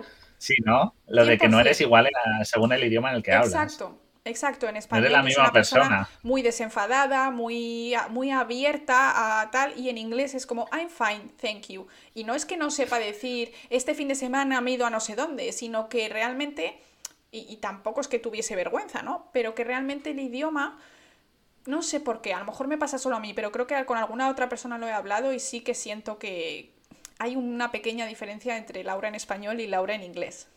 Y que hay otras personas que también les pasa. Luego también hay que hablar de que el por qué crean un neolenguaje, porque eh, han dicho, creo que ha sido adelante, que ha dicho más arriba, ha dicho, em, es que lo que ahora tenemos GIFs, tenemos GIF o GIF, hay GIF. debate. Yo, yo digo GIF GIF, GIF. pero Yo bueno. digo GIF, o sea, el que diga GIF, que se salga ahora mismo de que pero- no. Pero tenemos emojis, tenemos GIF, tenemos cosas como LOL, what the fuck, y un montón de esos anglicismos que vamos incorporando a nuestro lenguaje, ¿no? Porque ahora stalkear, por ejemplo, muchos verbos, ¿no? Craftear, stalkear, son cosas que son verbos que no Aplicar, que a ti te odias que lo diga. Aplicar, que me sienta, es solicitar. No existe aplicar, gente, es Se está aceptando. puñeteramente Si lo- solicitar un Vamos a fastidiar todos a Guille, vamos a decir aplicar a un trabajo hasta que la RAE lo admita, igual que ha admitido concreta, y entonces Guille se tiene que callar y dejarme. Yo me pegaré un tiro y ya está, me volaré la cabeza y ya está, porque la, la lengua ha muerto. Pero eh, sí que es verdad que hemos incorporado un montón de vocabulario y los memes, hasta cierto punto, muchos memes que no tienen texto, Googlear, se convierten o sea, en elementos de, men- de mensaje. O sea, tú pones ciertos memes y ya sabes que te estaba haciendo, o sea, la cara del troll, ¿no? Tú sabes que sin que te ponga nada, alguien que te pone esa cara es que te está tomando el pelo. Es una Ujú. manera de, neo- de lenguaje nuevo. Pero más bien el lenguaje, este, el neolenguaje, es para evitar una cosa que existe desde hace mucho tiempo y en la época Orwell existía, que es el argot. Es ese lenguaje, pues, eh, alternativo, ¿no? Para referirse que aquí en la España de, de más, más cañino, más, eh, más delincuente, más kinky, era un lenguaje muy utilizado, pues, para referirse a términos que no fueran lo que querías decir. O sea, por ejemplo, eh, llamar aceitunos a los guardias civiles, decirte tocas el piano, que era tocar, Sí. tomarte las huellas dactilares, o Sí, decir sí. que en vez de decir que falsificabas llaves, te dedicabas al palo de la espada. Esos son términos, son. muy- Hay una peli española que es Los, los Timadores o algo así, que es de Tony LeBlanc, que salen muchos de estos términos. Si os gusta, vais a aprender mucho y es así una comedia divertida y, y aparte Ahí aprendéis esto. Entonces lo del, neo, lo del neolenguaje también viene para alejar todas estas posibles palabras ambiguas que puedan ser utilizadas para una comunicación no permitida, porque el lenguaje lo puede retorcer. Claro. Entonces, y también afecta cerebralmente, porque cuanto más lees, más vocabulario tienes. O sea, a mí me pasa en inglés, piensas más rápido. Por ejemplo, en inglés tú sabes unas palabras, pues muchas veces yo no sé decir algo y mi cerebro rápidamente coge una vía alternativa y conecta otras cuatro palabras ¿no? y dice otra frase para decir lo mismo, pero con palabras que conoce. O en francés, me pasa igual. Entonces, ¿qué es lo que ocurre? Que tu cerebro está siendo alterado porque eso son conexiones más rápidas en tu cerebro, más materia blanca. Con lo cual, más vocabulario se traduce en cerebros más ágiles de Sí, mente. sí, sí, y está Porque- demostrado, hay estudios que demuestran que la gente que es bilingüe, eh, que cuando hablas más idiomas realmente tienes más conexiones. Sí, sí, sí, esto Claro. mola montón. Entonces, si yo te quito el lenguaje y te limito a pocas palabras, estoy haciendo que tu cerebro no piense, sea, sea de nuevo, se, se estanque, se quede ahí con su, un vocabulario reducido y tu capacidad de, de agilidad mental te la voy reduciendo indirectamente.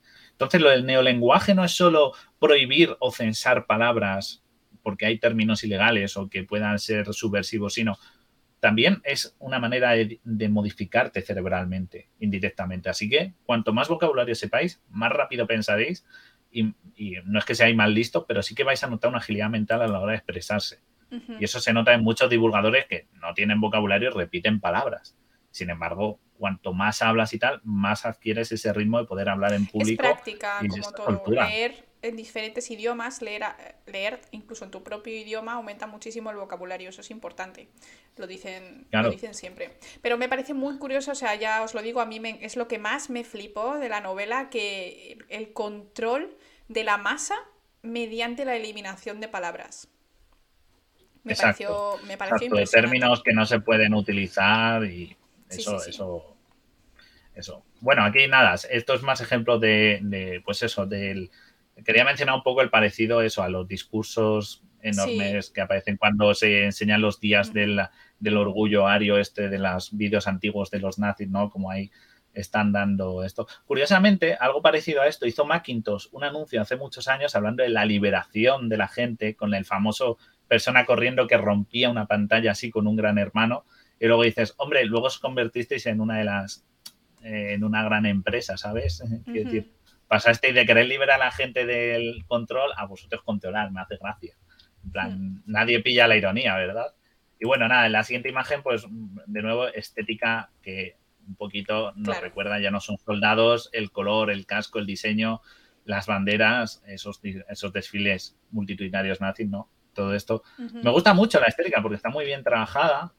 Sí, a mí me parece que te mete muchísimo en el papel y realmente está bastante bien hecha. O sea, ya te digo que a mí me pareció lenta, pero creo que esa lentitud es necesaria, esos, esos parones, eso, es, todo eso me parece muy necesario para meterte igual más, ¿no? Todavía más en este ambiente, pues totalmente de, control, ¿no? Es, es, pero la verdad es que está muy bien.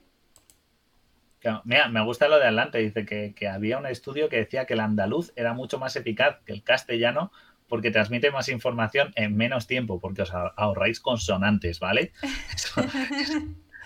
No es menos tiempo, es que os ahorráis consonantes, ¿vale? No nos engañéis.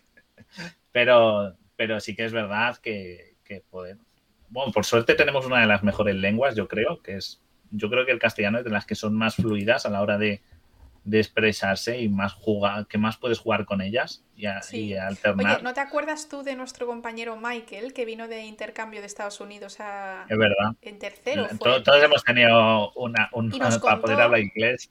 y nos contó que eh, él aprendió allí español, el de la zona de California era él, y cuando vino a España, antes de venir en septiembre a empezar el curso universitario, se fue en verano a Andalucía dijo que no entendía absolutamente nada. Y yo le entiendo porque eh, la zona en la que yo vivía en Alemania, sí es verdad que mucha gente hablaba inglés, pero la gente que hablaba alemán tenían muchísimo acento. Y me fue imposible. Entonces, eh, es curioso porque cuando tú aprendes un idioma, aprendes como el supuesto acento neutro o el acento más común o el más aceptado y demás. pero eh. cuando te vas a una zona que tienen un, un, pues un ligero cambio, ya no entiendes nada. O sea, se te acaba es, todo. Como, es como lo de, sabes hablar inglés, pero luego te vas a Gales y eso te da película, y, te vas a Escocia y ya dices, mira, pues yo creo que por símbolos me, entenderán. Eso me pasó a mí y además eh, me puse a trabajar, ya como curiosidad, en una... Eh, bueno, era como voluntario. Oxfam tiene algunas allí en el Reino Unido, tú llevas tus libros de segunda mano y luego los venden y muy baratos y ese dinero pues se da para, ¿no? para Oxfam.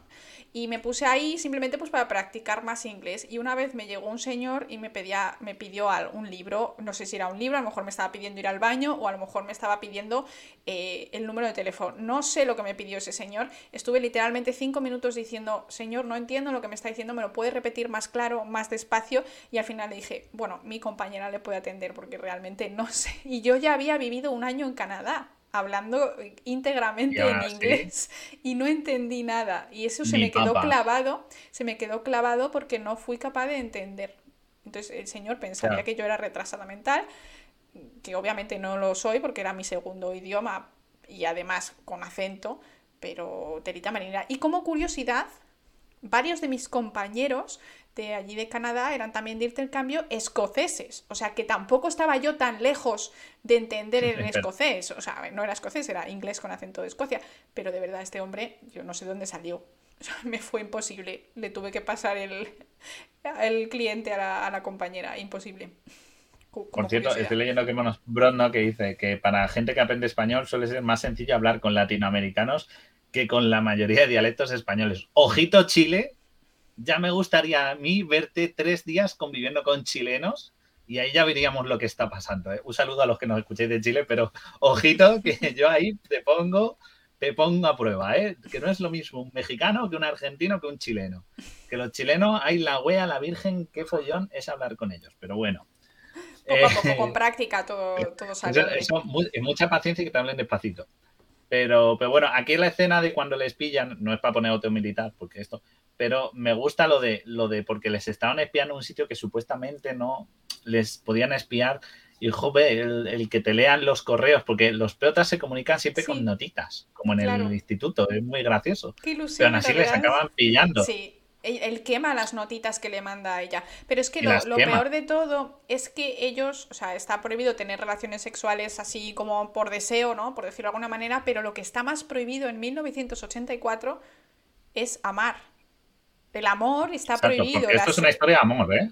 Sí, sí, la película es una historia de amor, bueno, el libro es una historia de amor y efectivamente ella le escribía en las notitas, te quiero, I love you, todo el rato, ¿no? Y él las quemaba. O sea, imagínate, ¿no? Que tu amado te escribe una, una carta de amor y lo tienes que eliminar. No, no la quemas porque quieras, sino porque tienes que. Eso, eso lo hemos tenido recientemente, ¿no? Con lo de los correos que te espían, ¿no? Lo de Snowden, Wikileaks y todo esto, de que te espían los correos. con lo cual llega un momento y dices, claro, como han dicho antes, que llega un momento y dices, bueno, pues lo mejor es en papel, lo quemas y.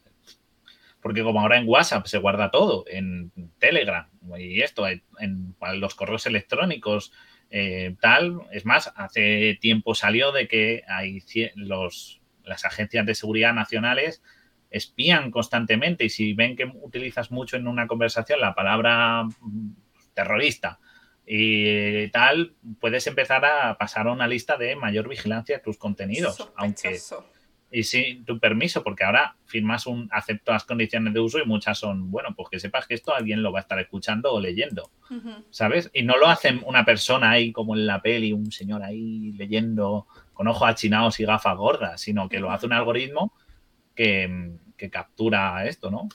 Aquí en la famosa imagen del, ministerio este del amor, que de amor tiene poco, del odio. Es que en realidad es todo lo contrario, ¿no? O sea, el, Ministerio de Paz es la guerra, el amor es el odio, la verdad es la mentira. O sea, eh, los ministerios que hay, es, ellos tienen la palabra contraria para engañar, para engañar a, la masa, ¿no?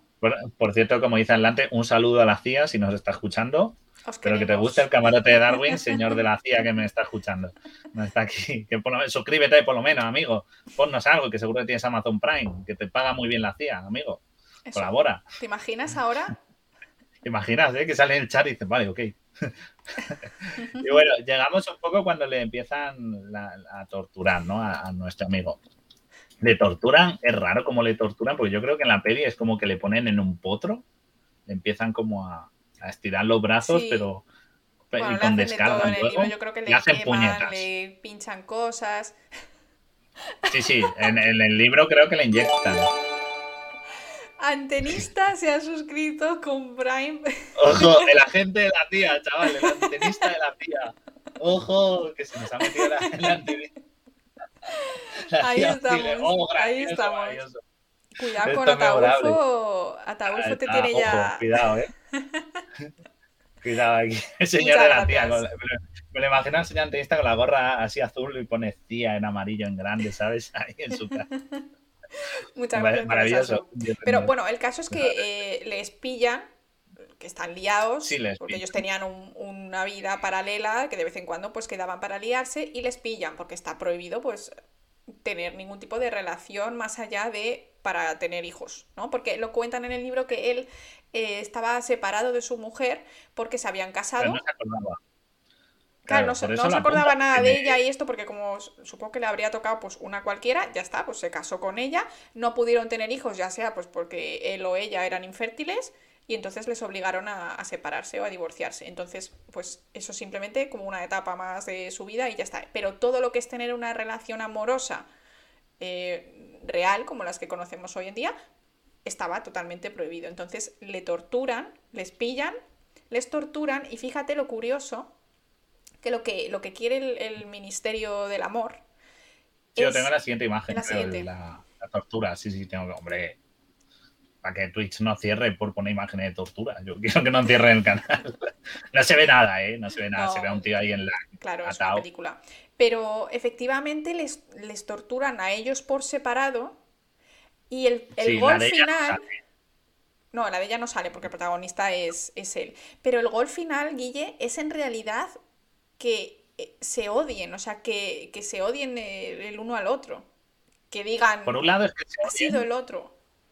Claro, por un lado es que se odien, pero en la siguiente imagen yo creo que es el verdadero punto de que es lo que quieren, que es cuando le tienen y le dice, ¿cuántos dedos tengo? Y él dice, cuatro. Y le dice, no. Son cinco. y le, tortura y dice, y dice el cinco. Y dice, no, dice, y le vuelve a torturar y, dice, y, le, sigue así bastante tiempo diciéndole cuatro o cinco, son cuatro dedos. Y hasta que él dice, eh, dime qué quieres que diga, pero deja de hacerme daño es. Ya está, te creo todo. sí. sí, sí, pero el punto, en que dejan, el punto en que dejan de, torturarle es cuando él eh, dice, por favor, hacerle esto a, Julia. En la, siguiente, en la siguiente imagen que si hay alguien cuando va a la sala 101, la famosa sala 101, que, que curioso ahí cómo le llevan y tal. Y aquí traumita, o sea, yo la primera vez que lo vi marcadísimo porque a nuestro prota Winston le atan en una silla, de que, que esto he, podido... He podido... Dice que Atlantis ha suscrito y no ha salido ninguna, ninguna notificación, que funciona un poco mal Twitch, así que muchas gracias a Atlantis también. F en el chat por, por esto, pero hostia, Atlantis, está muy bien. Está muy bien. Eh, sí, colaborando con la CIA. Es, un soplón. bueno, le llevan a esta sala. La sala y le ponen en la silla. Os he traído la captura de la silla para que, si a nadie la ha visto, que os quedéis con que esto sale en la peli y, también os, os queda el traumita en el cuerpo, ¿vale? Porque yo ya lo pasé. Así que os lo veis. en la siguiente imagen, pues eso, veis que está en una silla él atado y le ponen esa especie de. Un casco con, con ratas. casco red Exacto, es una. Hay un plano más cerca, he cogido dos imágenes porque mm, son planos muy cortos y muy rápidos, pero ahí se ve que se ve, creo, bastante bien. Hmm. Es, un, es una jaula que le ponen pegada a la cara. La jaula tiene como unas puertas unas, mm, para pasar, está como dividida en tres secciones. La primera tiene ratas, luego hay un espacio vacío y su cara. Y entonces le empiezan, porque él te dice que tenía un trauma con las ratas. Esto no es ratas en general. eso lo sabe, el gran hermano lo sabe. el Ministerio del Amor lo sabe. que te pongan ratas a devorarte la cara ya es, a lo mejor es un poco incómodo para la gente en general, pero si tienes fobia, como que más. A, mí, a mí no me hace mucha gracia. Yo la verdad es que, los roedores no me afectan demasiado. Creo que para ti sería peor que para mí. Gafas de ratalidad virtual. Gafas de ratalidad virtual, me encanta. mis dientes. A mí, a mí me hace lo mismo, pero con cucarachas y aunque las cucarachas no me coman la cara, yo me muero. Me quedo muñeco. a mí me da un patatús ahí. Me, ponen ahí las cucarachas correteándome por la cara y aunque no me muerda ni una, ni me pique, ni nada, yo ya me quedo, me quedo catatónico, me quedo muñeco para siempre. Pero, pero lo hacen porque lo saben. Y entonces llega un momento en el que pues se le acercan, le, le dicen que sepas que empiezan comiéndote una mejilla para llegar rápido a la lengua o por los ojos que son más blanditos. Y entonces el tío se pone a gritar hasta el punto que dice que se lo hagan a Julia, que se lo hagan a ella, a mí dejadme en paz, no sé qué. Porque le llevan a la tortura extrema. La tortura de este caso no es para obtener información. Porque hay un momento en la peli que le dicen que todo lo que es la los rebeldes o los que se oponen eh, no es, imposible controlarlo y aunque capturaran al tal Goldstein, nunca van a conseguir capturar a toda la gente porque siempre va a haber pensamientos divergentes. Pero lo que, eh, por eso el objetivo no es averiguar de, o no le torturan diciendo, pues quién está contigo, quién Claro, es por joder, exacto. es para machacar, Totalmente. es anular la cabeza mentalmente a esta persona. Sí, exacto. Claro. Eso es algo que, que Al final le dejan de torturar cuando eh, dice que se lo hagan a Julia. Em, es decir, cuando se... Eh, em, no me sale la palabra. Cuando vendes al otro. Cuando se... Em, ayuda. cuando vendes a la otra persona, cuando le... Ah, le traicionas, le Sí, eso, traicionas. Cuando traicionan al otro. Supongo que a Julia le harían similar, ¿vale? Se, entiende, se sobreentiende. Con su traumita. Claro, cada uno con su trauma, pero efectivamente el, terminan la tortura cuando eh, el amor se acaba, cuando es más importante tu propia supervivencia que eh, ser fiel a lo que has dicho, ¿no? En plan, eh, I love you. Pues eso se acaba y ahora pues que la maten, ¿no? Porque no quiero que me maten a mí, o sea, juegan ahí. Y eso me parece muy curioso porque, o sea, realmente han eliminado esa, esa relación a base de dolor físico mental también en este Exacto, exacto. Y los convierten, me gusta lo de viendo trailers que dice que él cree que en el libro, es que yo el libro me lo leí hace muchísimo. Yo también, o sea, yo en el, o sea, en el Sí, a lo mejor en, bachiller o en la sí. Sí.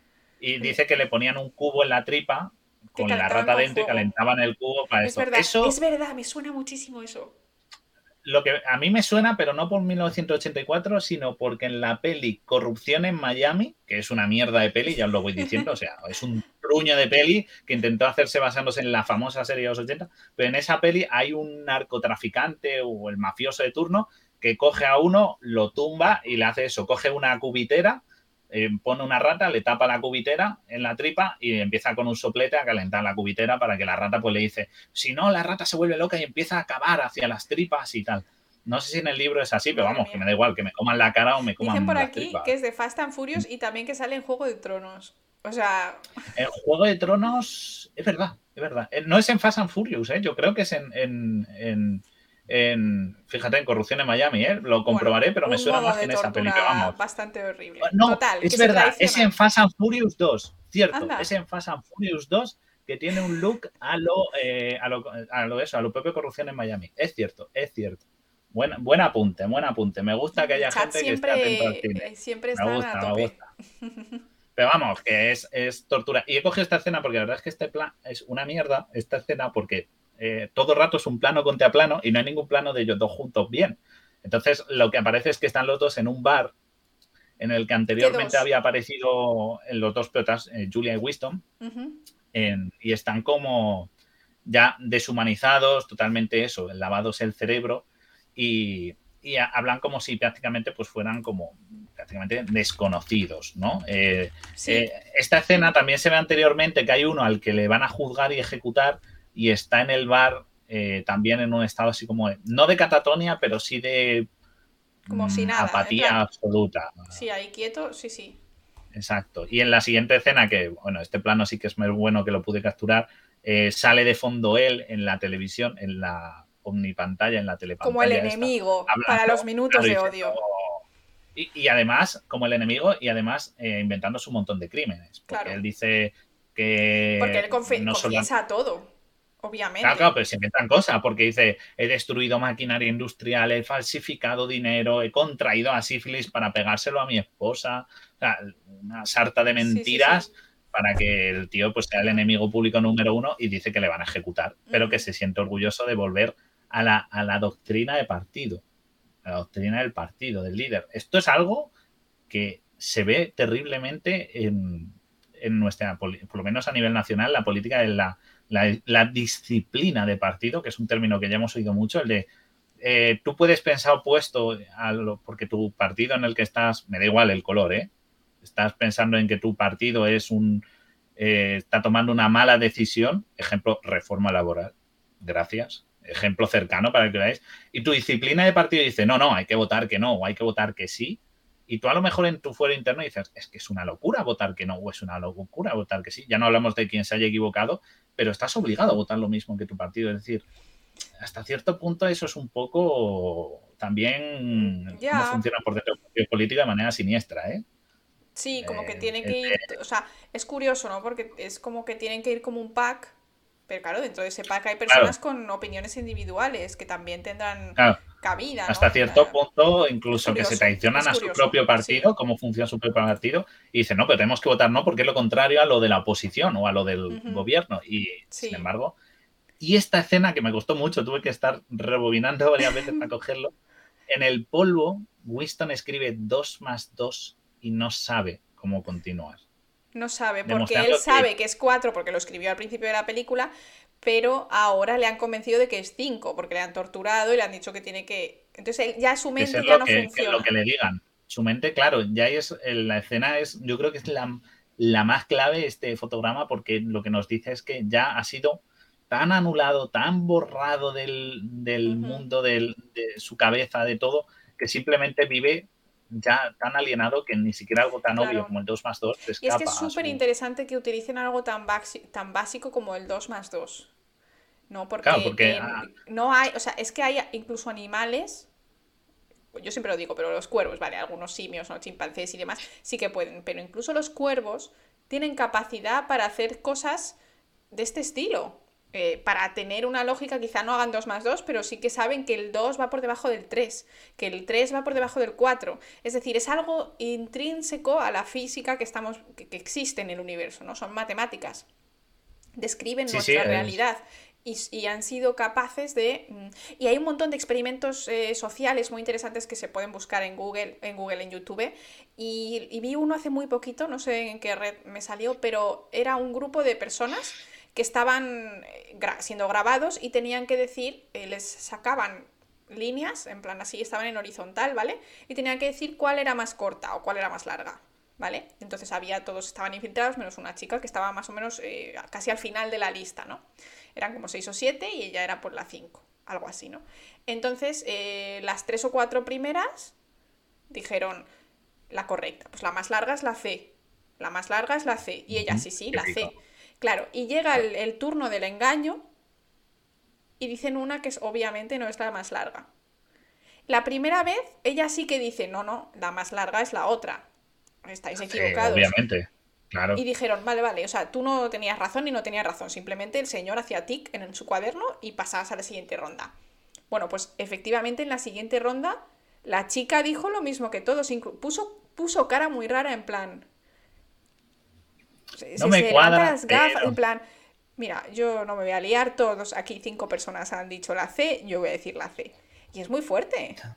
Muy fuerte. Claro, que te ponen en duda. Y, y fíjate, ese ejemplo es con una obviedad, pero es que lo hemos vivido hace poco. O sea, cosas como el terraplanismo, que es algo que está demostradísimo que, que la Tierra no es plana, que es que es imposible, que tiene tantas incoherencias esa teoría que no hay por dónde cogerla, que hay pruebas, que hay fotos. Sí, pero ahí entra en juego conspiración. Yo creo que es distinto. Claro, pero aún así pero es, que las matemáticas... algo tan obvio y, te, y aún así siguen encabezonados y, te, y ahí sigue que sí, gente que sigue metida en ese mundo y que, y que cree en ello. Es, decir, las matemáticas son obvias, pero que también estamos hasta cierto punto viviendo una época en la que sí, obviamente, el demostrar que la Tierra es redonda es más difícil que 2 más 2.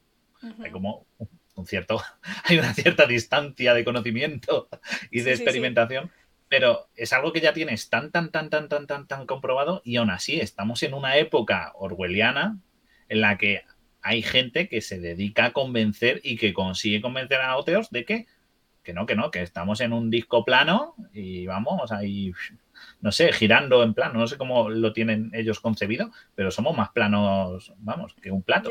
Y, es increíble que haya gente que, te haya lavado así el cerebro. Por cierto, me gusta el comentario de Carlos que, dice que Fran Perena fue su profesor de mates por lo del 2 más 2 son 14. Era 1 más 1 son 7, por 2 más 2, 14. Todo cuadra, amigo. ¿eh? Claro, claro. A ver, la, lógica, la lógica no falla. Y hay un montón de mm, de problemas lógicos de ese estilo, que te ponen tanto y en realidad es como que quizá, o sea, sumas las primeras cifras, restas las segundas y las multiplicas y tienes que encontrar ahí la, lógica, unos números que obviamente pues 7 más 7 no son 56, pero cómo han llegado al 56, ¿no? Y es interesante porque tienes que, que salir un poco también de la caja. A veces es incluso los colores o el número de de líneas que tiene ese número es la solución, ese tipo de cosas, ¿no? Que es curioso. Pero bueno, aún así me parece súper interesante el ejemplo que coge, que él escribe en su diario al inicio de la película, al, inicio del libro. Es que decimos la película porque los dos nos hemos leído el libro, es uno de mis favoritos, pero sí es verdad que no nos lo hemos leído eh, esta semana. No da, tiempo. Entonces, hemos revisto la película que está muy bien adaptada, por lo menos lo que yo recordaba está bastante bien. Y por eso, pues, además hemos cogido las imágenes para, para ligar el, programa, ¿no? En sí. Pero, pero sí, que coja ese ejemplo de que él es como una cosa, un clavo ardiente al que se adhiere, ¿no? No se suelta de él, porque es, es, es, innegable que dos más dos son cuatro, y al final consiguen incluso tambalearle esto, ¿no? Y me parece muy, no sé, muy poético en realidad. Es, muy duro. Además, justo en el cuaderno, la línea que está encima de donde pone dos más dos es cuadro, es la libertad, es la libertad. Con lo cual, si ya la libertad no es ser libre, 2 más 2 no puede ser 4. Es, es, un, ya está totalmente eso, anulado, ya está en la secta, ya está desmoronado mentalmente, ya está destruido y solo es pues, una carcasa. Eh, de este libro es uno de los finales más duros que yo he visto en mi vida. Sí, porque en, el, en, la peli lo cambian. La escena final de la peli, que he hecho una captura en el último segundo, el último, prácticamente último frame, es él así, después de que en la tele haya salido hablando de que es un traidor y que le van a fusilar pero en el libro es distinto. Yo me acuerdo del final del libro. El final es que le pegan un tiro. Claro, él, no, pero es que tiene un contexto más allá de que le pegan un tiro. Él traiciona a Julia. Le vuelven a reincorporar. En plan, como que su vida es normal, pero bueno, él está ya. Julia también está reincorporada, pero ya ni se miran, ya es como todo súper aséptico como al inicio. Y él vuelve a amar al gran hermano. El Big Brother vuelve a ser para él, bueno, no sé si alguna vez lo fue, pero consigue realmente eh, amar y creerse todo lo que le diga a pies juntillas, ¿vale? Y es interesantísimo porque cuando le disparan, dice, él ya estaba esperando este disparo, él suponía, ¿no? Porque las desapariciones quería, de otros traidores y demás, dice, pero no pasaba nada, porque él amaba al gran hermano. O sea, sí, él ya estaba le vez perdonó en la secta. hasta que le matase, ¿no? O sea, realmente totalmente sectario y de hecho como curiosidad la gata de Rodinger hizo hace poco una entrevista a una persona que estuvo metida en una secta desde bastante pequeño y contaban más o menos el tipo de, de cosas que hacían, de cómo iban normalizando ciertas cosas fuera de lo normal para que no te sonase las alarmas cuando llegasen las cosas extremas, ¿no?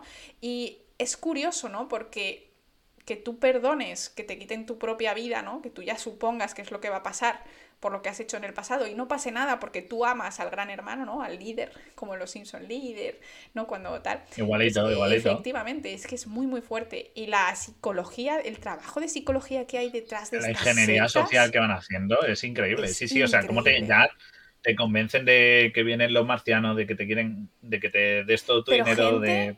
gente que de, que de base no son eh, susceptibles, ¿no? Gente que entran claro. ahí por lo que sea y es tan poco a poco y está tan hecho manual, o sea, hay un manual para la secta, ¿no? La- las fases que tienes que ir haciendo y cómo de rápidas tienen que ser y cuándo una persona puede pasar a la siguiente fase. Me parece increíble que funcione tantísimo esa fórmula. Claro, es que la cosa, la cosa es que, eh, a ver, no todo el mundo es susceptible a una secta. Que todo el mundo puede caer en una secta, no. O sea, No, hay gente que es mucha más gente. dada o no. Sí, pero mucha gente obviamente puede ellos caer. tienen unas tecnologías perfeccionadas para caer. Y en esto el líder, el ejemplo es este, o sea, es el totalmente como le, le lavan el. Obviamente los recursos son más brutales, más directos y más medievales, como han dicho la tortura de las ratas, que ya existía en el medievo, pues igual, o sea, esto es la manera brusca de, de esto. La otra manera es poquito a poco, te van convenciendo, te van enganchando, te van, ta, ta, van cortando tus vínculos externos hasta que al final, pues ya Es, te han eh, atrapado y, metido en la sí, sí. cesta. Es, es extremo y esto pues, Orwell lo cogió muy bien. La verdad es que es un libro bastante... eh, se te queda mal cuerpo cuando lo lees. Sí. La peli es un poco rara a veces. tienen que hacerlo. Porque sea, cuando la libro- ves al principio no la entiendes ciertas cosas. ¿Vale? Pues yo es que como la he visto, o sea, habiéndome leído el libro un par de veces Claro. de, de joven, pues sí es verdad que ya sabes Pero que cuando yo la vi por primera vez, yo vi primero la peli en clase de filosofía y luego más tarde me tocó leer el libro. Entonces, al principio de la peli hay cosas que entiendes, pero hay otras cosas que mm, se te quedan un poco fuera, como las escenas está el Ministerio del Amor con el bosque y el otro hablándole y tal, que son ensoñaciones y no las entiendes muy bien.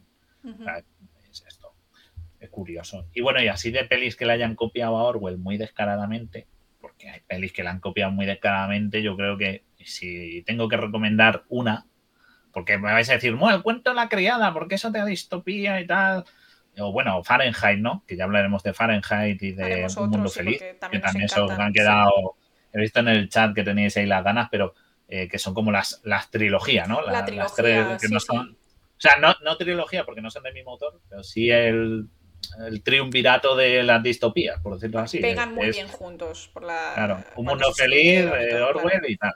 Claro, pero yo creo que las que de la peli que recomiendo ver es, eh, tenemos, podríais decir V de Vendetta, porque la estética la copia mucho. La han comentado Hay por ahí, de hecho, cosas. como que uno de los actores era el, el malo de V de Vendetta. El John Hart, el John Eso es, Hart, sí. el que aquí es Winston, eh, John Hart eh, era el malo de V de Vendetta, efectivamente, muy buen punto.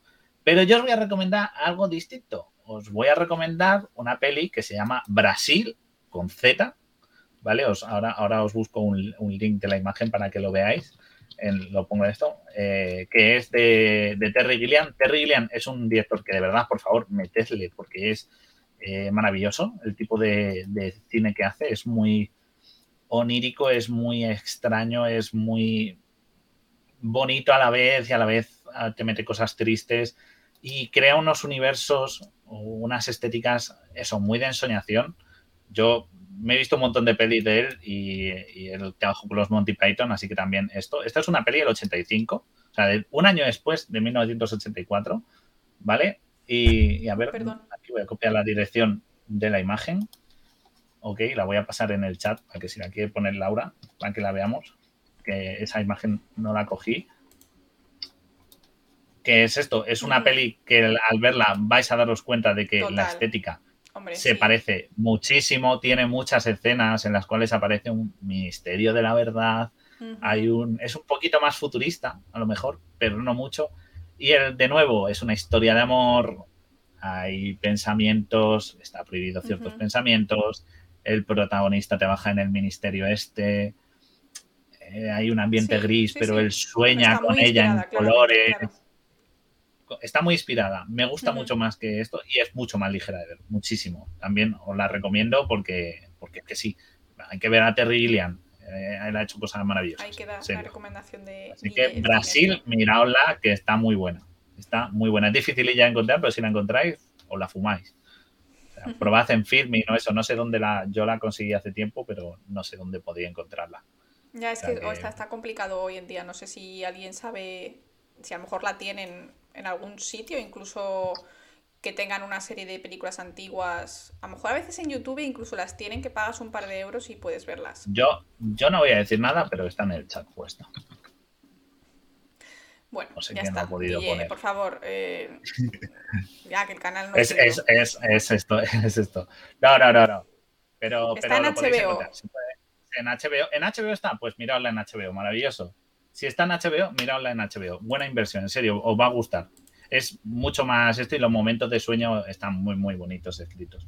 Así que, así que Y mira, Mediamar la, la, tienen en Blu-ray, o sea que realmente se puede conseguir. ¿Eh? Mediamar la tienen en Blu-ray.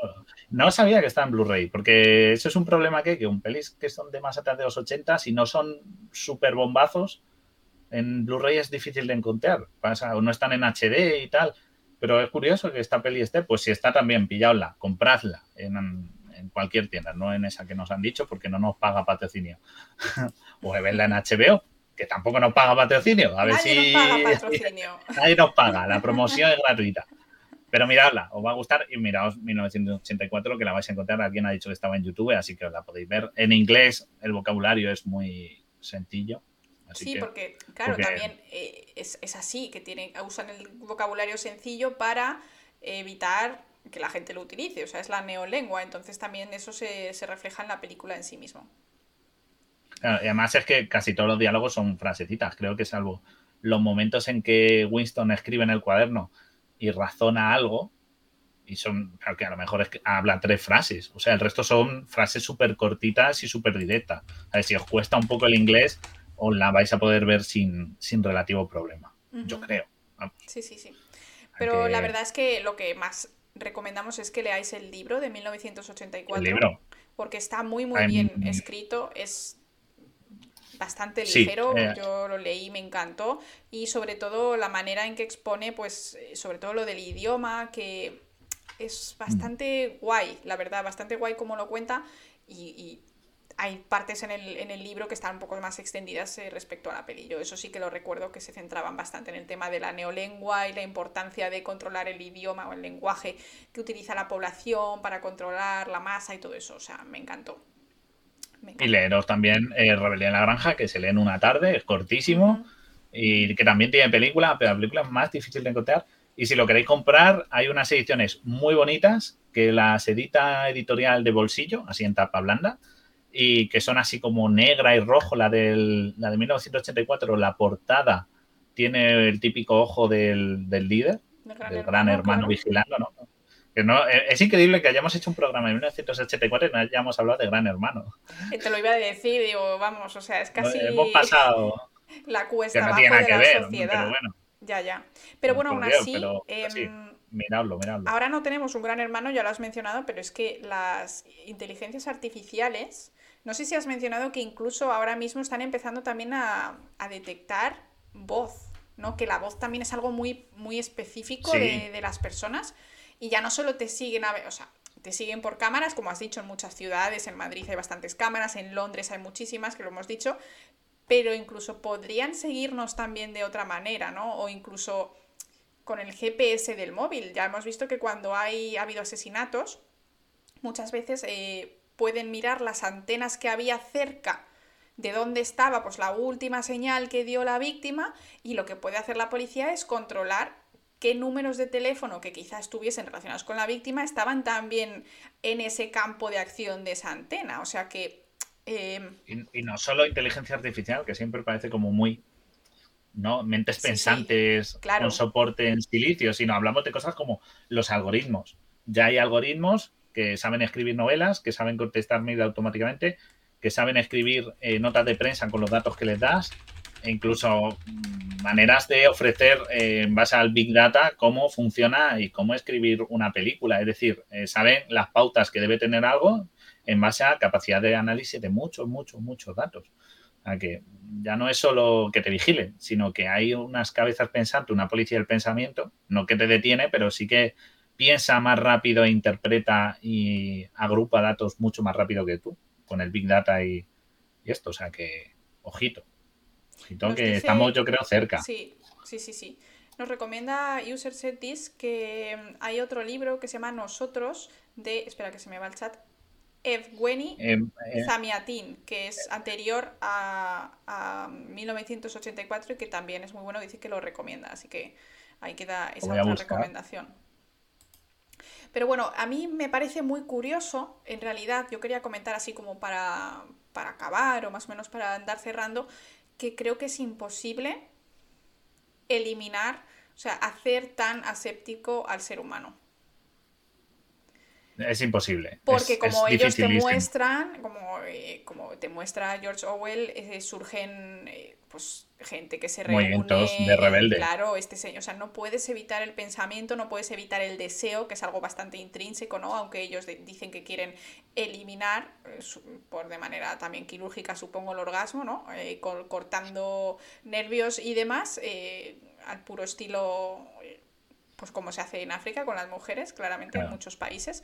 Y mm, yo creo que igualmente hay cosas que no se puede que no se puede frenar en, los humanos. También es verdad que en la, propia novela. inherente. Claro, y, mm, un ejemplo, bueno, la novela te dicen que este sistema de Oceanía, eh, Eurasia, esto que monta y tal, todo esto es como una consecuencia de una gran guerra que hubo, un algo muy traumático para la humanidad que obligó a, o que consiguió que la gente obedeciera y, se, se, volvía tan sumisa de golpe. Y sí que es verdad que, por ejemplo, eso ha pasado y lo hemos visto, por ejemplo, con el antes ir en avión significa una cosa, post 11S ir en avión significa otra cosa, significa que todo lo que llevas está súper controlado, te controlan muchísimo al entrar, al subir, al bajar del avión que llevas y todos hemos aceptado eso. Ojo, lo hemos aceptado porque también nos es conveniente por seguridad, pero es, eh, no es excesivamente invasivo como para decir que nos han condicionado toda nuestra vida. Quizás los años, los dos, tres años que tuvimos ese tipo de terrorismo más llamativo, sí que es verdad, eh, llamativo en el sentido de más cercano, ¿no? Más, hmm. pues sí que es verdad que el que nos controlen lo aceptamos por nuestro beneficio, pero aún así es un control con cierto límite. No es como, ah, es una excusa, como hay algunos discursos de, ah, es una excusa y ya has caído en la trampa y lo que querían era controlar tu vida. No, o sea, no. Pero sí que es verdad que eso lo hemos tolerado, pero por ejemplo, hemos salido una pandemia en la cual podrían tenernos y ha estado todo el mundo parado como no ha estado en un siglo y sin embargo sigue habiendo movimiento, sigue habiendo pensamiento libre, sigue habiendo tal. Sí, incluso la gente que, piensa que sí que hay que hacer pues la, cuarentena y todo eso, llega un momento en el que tu cerebro no puede más. ¿No? Que claro, o sea. Ya, mira, eh, mascarilla en la calle, mira, eh, paso paso, porque si estoy sola en mi pueblo, es a que le den a la norma. ¿Sabes lo que te digo? Yo soy una persona que he seguido pues las normas que había que seguir, pero hay veces que te revelas porque las normas son estúpidas, como llevar mascarilla en la calle cuando estás solo con tu perro, o sea, ridículo. Lo que hay que pensar es que, salvo la época en la que estuvimos todos encerrados en casa, que fue como, digamos, una mayor supresión de nuestras libertades, por decirlo así, no quiero decir que no estuviera bien, pero que digamos que fue la situación de mayor... Fue extremo, claro opresión o control, por llamarlo de alguna manera, eh, vale, ocurrió, fue la que tal, pero después, incluso aunque haya mucha gente con la polémica del pasaporte COVID, el llevar mascarilla o el tener tus datos médicos controlados, pero no te controlan toda tu vida. Es una parcela de tu vida que puede estar ahora más controlada, pero no es la totalidad, no te condicionan tu vida del cero al nada. Mientras que eh, Orwell eh, coge también ese extremo, ¿no? De decir, pasaron de que hubo una guerra, un cataclismo o algo así, y de repente dijeron, eh, gente, mm, todos a la dictadura, y dijeron, venga, vale. En todo, en todo. ¿Por qué? Porque sí. Pues, y, lavados de cerebro, todo. Eso, eso es imposible. O sea, a día de hoy mm, sería un proceso muy largo y como además tenemos un gobierno. Claro, es algo que Todo el mundo que rota. Claro ese es el tema, que tienes que pillarlo justo en el momento clave en que la sociedad está como más. Pero igualmente, cuando van pasando las, generaciones, ¿no? Cuando pasa el tiempo, yo creo que tiendes a olvidar eh, porque haces caso, ¿no? Y tiendes a preguntarte cosas. Entonces, bueno, yo creo que al final es algo totalmente ficticio que todo el mundo haga tantísimo caso y demás. Siempre van a salir bueno, pues sí que es verdad que en, el libro tienen esta, esta pequeña, estos pequeños rebeldes, ¿no? Grupos de rebeldes, gente que está pues comprando en el mercado negro, mm, prostitutas, es decir, este tipo de cosas que están prohibidas siguen funcionando, pero sí es verdad que es, que es algo no tan común, pero yo creo que sería bastante más común si ocurriese de verdad. Porque y aún así también pues, vivimos rebeldes Claro, y aparte te cuentan que su Oceanía está totalmente como, parece como aislada del resto del planeta. Y ahora mismo incluso Coreita del Norte, que es la cosa más tal, más represiva, en donde todavía se hacen barrabasadas en una dictadura súper opresiva, y dice, y aún así son dependientes del exterior, así que no pueden actuar de manera autónoma porque siguen teniendo que tratar con el exterior de cierta manera y hay gente que incluso dentro de ese país, por como es, sigue huyendo, sigue contando lo que ocurre ahí, sigue intentando sacar a gente. Es decir, es imposible controlar a todo el mundo a ese nivel en el que nos muestra Orwell. Y de una manera ni en 50 años puede pasar. O sea, es muy difícil. porque tienes que convencer a toda la población. y dicen, pero las redes sociales no las han metido hasta el corbejo. yo no tengo redes sociales. tengo WhatsApp para comunicarme pero no Sí, yo creo que también depende bastante de, tu, pues, de tu generación, de tus amigos, de un montón El cambio de generación, los cambios tecnológicos condicionan, porque aquí parece que la tecnología no ha avanzado. A través de Instagram, controlarían a los de 25, 30 para abajo. Claro, y aún así. no tenemos una dependencia grande. claro, y como, y como bien ha dicho Font, y como bien ha dicho Font muy arriba, que no puedes cortar las flores pero en la primavera. Con Internet pasa lo mismo. Es, con Internet ahora mismo es muy difícil que la gente no tenga acceso a muchas cosas. O sea, en China la tienen controlada, en Corea, pero aún así, gran parte del mundo es fácil que consiga conexión y, se informe y vea cosas. Es decir, es muy difícil el S, tenerlos en la secta metidos. Las sectas funcionan a pequeña escala, a, gran escala es muy difícil. Claro, porque de las sectas lo interesante es que el que se sale de la secta, pues es mm, ya no existe para los que están dentro, esa persona es completamente borrada de, pues de su familia, ¿no? Ya esta persona no la aceptamos porque se ha ido de la secta y ya está. Pero tú no puedes, eh, o sea, te escapas de un país, pues a, pues, a vivir ahí en, el Mediterráneo, no sé. O sea, que, hay muchos países con represión, pero que a día de hoy es difícil llegar a esos niveles. O sea, lo que pasa es que nos metió esa muy buena historia que, pues, que por ejemplo, el cuento de la criada pues ha copiado y tal. Pero, pero no. Es una dictadura, coge también ideas de dictadura, pero no, es difícil. La, la conclusión es que sí que es verdad que tecnológicamente estamos en una situación muy pareja o incluso peor a nivel de, estamos aquí, tecnología. Incluso, no, es, de que la tecnología esté peor, sino de que nos tienen, estamos expuestos, muchísimo controladísimos. Estamos controlados y si se, si se lo proponen, con las cámaras, por ejemplo, de las calles, saben dónde, podrían saber dónde está cada persona en, todo momento. Si tú has entrado en tu casa y has salido, reconocimiento facial. Y, ya no solo eso, o sea, si tú tienes una cámara en la puerta de cada casa de cada persona y puedes contar en plan bulto que entra, bulto que sale, pues hacer ahí también, que eso es lo que hacía mi casero, ¿no? Cuando nos tenía vigilados, tenía una cámara y él sabía en cualquier momento cuando estábamos en casa y cuando no. Y cuando estaba yo sola, y cuando estaba Fabio solo y todo eso. Entonces, bueno, eh, controlar según qué número de personas, ¿no? Si lo vas fragmentando, en plan, venga, yo este bloque de, viviendas, tú este bloque de viviendas, pues al final podrías controlar. Sí que es verdad que la excusa de la seguridad, eso es el lema de la seguridad, y el que te controlen, te meten miedo para que necesites seguridad y darles una excusa para que te controlen. Sí, pero no.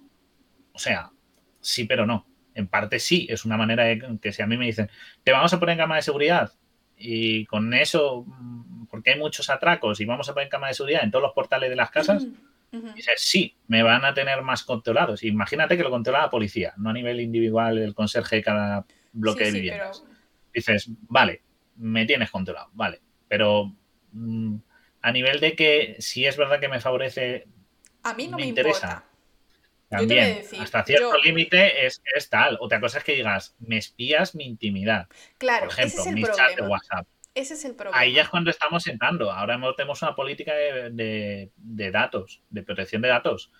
Pero es que en algunos sitios antes era un cachondeo esto. Lo de la protección de datos no existía y era un choteo.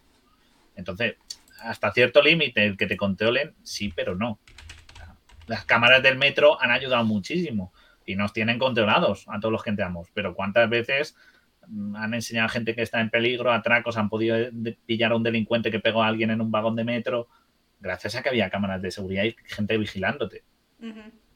Nos dice alguien que, claro, que es una novela de ficción, que no nos la creamos y que no tiene que ser exactamente igual, obviamente. Claro. obviamente. no nos lo creemos. no nos lo creemos, estamos haciendo una comparación situaciones de... exactamente. Pero es que hay, muchísimos por ahí lemas no sé qué parece, pero se creen que, nos creemos que estamos en 1984, no, por favor. pero sí es verdad que estamos, hay muchos símiles y a nivel, a nivel tecnológico estamos bastante incluso más avanzados de lo que proponía George Orwell y nos parece simplemente curioso, ¿no?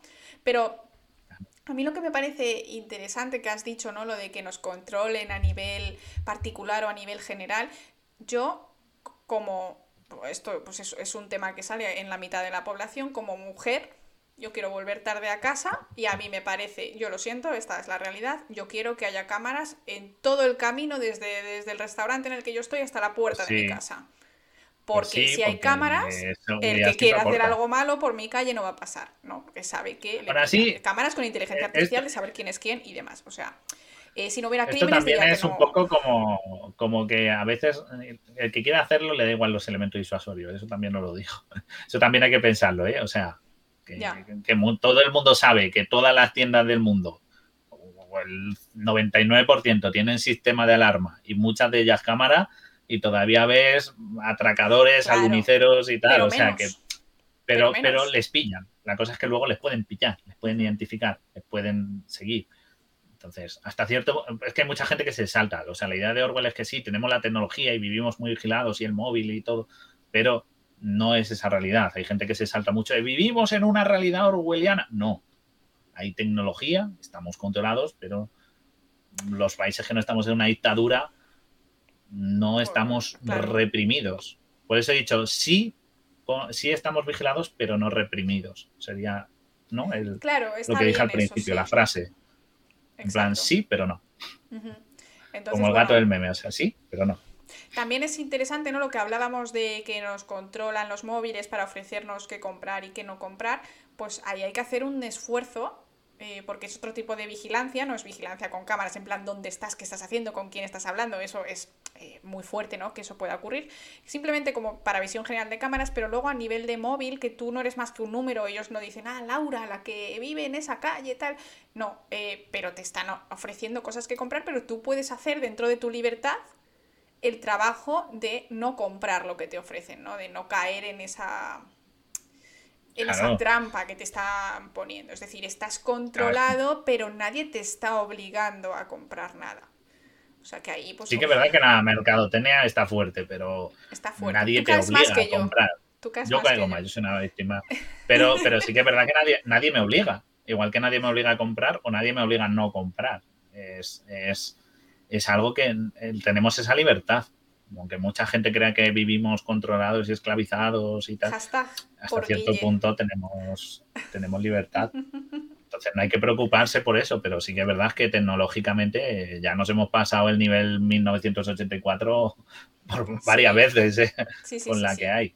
Y, y, además el tema de inteligencia artificial, de reconocimiento facial, alguien mencionaba por ahí arriba de ponerse mascarilla, pero es que cuando salió el COVID, me acuerdo que estaban diciendo que ahora los móviles, los, los que hacen los móviles, para poder eh, desbloquear el móvil con tu cara, que es lo que hacen los móviles, que claro, te tienes que bajar la mascarilla, tienes que poner el número, que es un rollo, según lo que lo rápido que lo necesites. Estaban haciendo inteligencias artificiales también para que pudiesen de alguna manera reconocerte solo a, a raíz de esta parte de tu cabeza, ¿no? En plan, sin la nariz, solo los ojos y la frente. ¿No? En plan, que aprendiesen a diferenciar a Laura de Guille con mascarilla. Es curioso. Claro, es, es, es curioso. Y, y hombre, y las hay, porque muchas veces, pues eso, es seguir a alguien que puede ser peligroso. Y, le, y ves cómo van conectando las cámaras porque tienen su cara marcada. Y, y eso es malo. Sí, porque estás todo el rato vigilado, pero lo que digo, y si ese te dicen que era un terrorista y saben dónde está, nadie va a decir, jo, qué mal, le están violando los derechos de privacidad del terrorista, ¿no? Pues, o el ladrón o un delincuente, pues en eso está.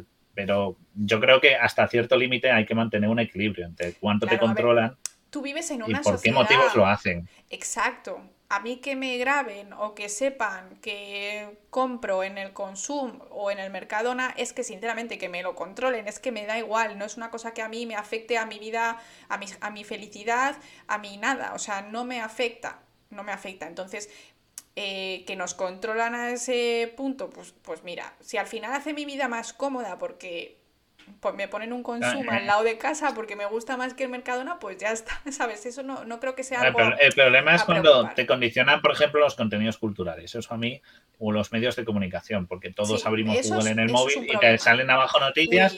Y a mí, por ejemplo, Por no me salen noticias de, de, yo qué sé, ¿de qué? De golf, por no ejemplo. a mí me salen cosas de cine, de ciencia y de tal. ¿Por qué? Porque son los temas que, que vigilo. Pero- o en YouTube, las recomendaciones son de cosas que te gustan. Ahí es cuando ya te están empezando a condicionar lo que consumes, de cultural e informativamente. Ahí sí puede ser peligroso hasta cierto punto, porque no te están dando libertad a elección. Te están dando más de lo que quieres y Sí. te están llevando por el camino ese. Ahí ya. mm, Eso también ejemplo, lo hacía es mucho Facebook, ¿no? Por, eh, este famoso las páginas que te recomendaba. Claro, las páginas que te recomendaba también lo hace Twitch. Eh, como no me dan el partner, pues eh, da igual. Eh, lo hace den Twitch porque a mí varias veces, esto ya lo he dicho varias veces en directo, he bloqueado al canal de Twitch de Vox y me sigue saliendo en canales recomendados. Eh, lo que Buena yo busco en ¿eh? internet, lo que yo busco en internet es literalmente vídeos de perritos. Cuanto más pequeños son los perritos, mejor. Y eh, música. Ojo, que nos está vigilando Twitch. hacia.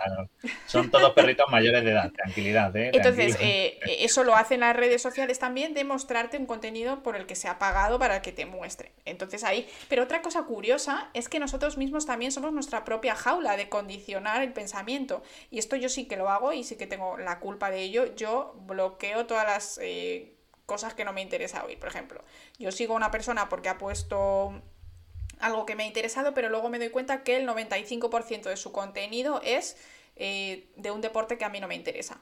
Pues obviamente, si aunque esa persona sea científica y yo la he seguido porque ha hecho un comentario sobre estoy haciendo mi doctorado y me ha parecido curioso y me he sentido identificada, le he dado a follow, pero luego me doy cuenta que en realidad eh, esa persona pues practica fútbol y a mí el fútbol pues es que me la suda, me da igual. Entonces yo, eh, esa persona ya no es, entra dentro de mi feedback, de, ¿no? de lo que yo recibo a partir de esas redes sociales. Entonces tú te formas esa burbuja en el que solo recibes la información que tú quieres recibir.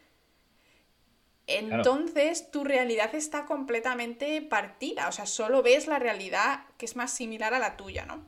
Y eso es interesante y eso también es importante intentar no hacerlo, pero, pero pues, pues que es un, es un rollo estar viendo cosas de, de- de temas que no te interesan, claramente, ¿no? Ah, ah, me dice, es, es que os estoy leyendo un montón que, que os habéis puesto ahí.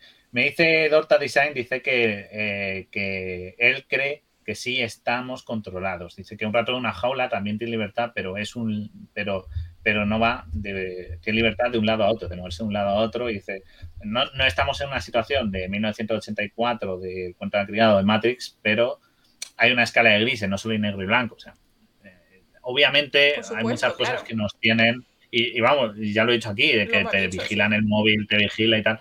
Sí que es verdad que no estamos, no somos totalmente libres y ajenos a un sistema que nos vigila, No, sistema económico, sociedad, total, pero el problema es que vivimos en una sociedad tan interconectada, compleja y enganchada de muchas redes que dices, es que al final tus datos van a llegar a, a mí antes, antes, yo antes era muy obsesivo de, no, no, no, yo no me doy mis datos porque, porque no, porque a ver dónde van a acabar. Pero ahora lo pienso y digo, mira, es que entre que tienes que tener cuenta en Google para las apps, entre datos de los bancos que tienen tus datos, eh, tus datos que aparecen en LinkedIn, si tienes redes sociales, que yo tengo, pero si las tienes, eh, entre unas cosas y otras, al final todo Dios tiene tus datos. A poco que te tengas que registrar para recibir algo, eh, cualquier cosa. Entonces, no, no, vimos una escala de de control, pero no es tan. Uy, que Tyson se ha vuelto loco. Ojo, vimos una escala de grises, pero eh, yo creo que podemos respirar, entre comillas, tranquilos. Sí que es verdad que hay alguien que ha dicho por el chat, eh, eres inocente hasta que te tachan de terrorista, entonces ya te pueden eh, investigar y, y, saber todo lo que te dedicas. Bueno, sí, pero de nuevo, hay unos márgenes. ¿Vale? No es que un día. Venga, Hombre, se viene bien. Bienvenidos, bienvenidos. Bueno, pues, ya estamos casi acabando. ¿eh? Bueno, pero le contamos de qué va para que se lo vean sí, otro sí, día. Guille, sí. Entonces, eso, el, el, cómo funciona, cómo estamos controlados, pues no es lo más ideal, pero tampoco es lo peor. Lo que no quiero que os llevéis es la mente de, jo, estamos, estamos, somos claro. esclavos de unos hilos invisibles que nos tienen. No. Y fijaos, y el ejemplo es la, el 1984, a pesar de todo lo que nos enseñan de un mundo de verdad terrible, gris, opresivo y tal, el prota tiene capacidad de pensar. Y hay gente como Julia y tal que tienen capacidad de pensar, claro, aun con amar, todo. Aunque esté totalmente de amar. eliminado. Porque es una claro. historia de amor. Entonces, a pesar de todo eso, esto, con lo cual lo que dice es que la mente nuestra es irreductible. Y aunque al prota al final le laven el cerebro y le torturen, y a ella también, seguirá saliendo porque es imposible no tener un pensamiento divergente. Y más cuanto más homogéneo haces un pensamiento, es muy esto. Porque al final, una cosa es. Y esto tiene coherencia con el. con el. ¿cómo se dice? con el pensamiento de pertenencia. Lo de todos necesitamos pertenecer a algo. Pero cuando el algo es el todo, al final buscamos la alternativa. Y ese es el pensamiento alternativo divergente. Uh -huh. A veces más acertado, o a veces te unes a los terraplanistas, ¿qué le vamos a hacer? Pero, pero, pero es así. Entonces, yo creo que hay que pensar en positivo hasta sí, cierto punto. Yo ¿eh? creo que por lo menos en el país en el que vivimos, claro, nos están Claro. preguntando, ¿y los que viven en dictaduras, los que vivan en dictaduras? Claro, pero es que Pues nosotros siento, no sabemos. O sea, que no puedo ir A a, un país a matar a nadie para que ese país no esté en dictadura. Yo soy Laura Flores, estoy aquí en España y, y no puedo hacer nada al respecto de una situación que, que- que es totalmente imposible cambiar a nivel individual. Entonces, claro, nosotros estamos hablando de la realidad que estamos nosotros viviendo, desde mi propio Claro. contexto, claro. Nuestra Claro, experiencia y- en un y país en lo que eh, estamos metidos. Con un 90% de libertad. No hay ningún país con un 100% de libertad, porque si no todo sería un mundo anárquico y en realidad nadie tendría libertad, porque todo se acabaría todo, ¿no? Pero entonces eh, es lo que nosotros podemos eh, comentar. Exacto. Además, bueno, como dice Dorta, dice, lo que sí es que, como bien dice, es que hay que ser conscientes del mundo que nos rodea y cómo funciona, que nos dice Dorta Design y es correcto. O Por sea, cierto, que se ha hay que ser consciente de lo malo y lo bueno. Guille, que se ha suscrito Ruri, que luego se me pasa. Muchas gracias, ¿eh? Sa- sa- sa- oti, bueno, bueno, este, este no es de la CIA, ¿no? Que dice que luego... No, no, dice que luego nos ven diferido. Yo creo que ha venido con Big Man, así que un saludito. Un saludito, un saludito. Pero bueno, es, es, es eso. Y luego los países dictaduras, que sepáis que en el mundo, en el planeta Tierra, hay más dictaduras que democracias. Lo sepáis, o sea, que Claro. privilegio, pero, pero aún así Obvia- es, es ser consciente de la 100%. realidad. Es un privilegio, pero hay que ser consciente de que, de que nada es perfecto, como decían en Confaldas y a lo loco. Así que quedémonos con eso y siempre ser consciente.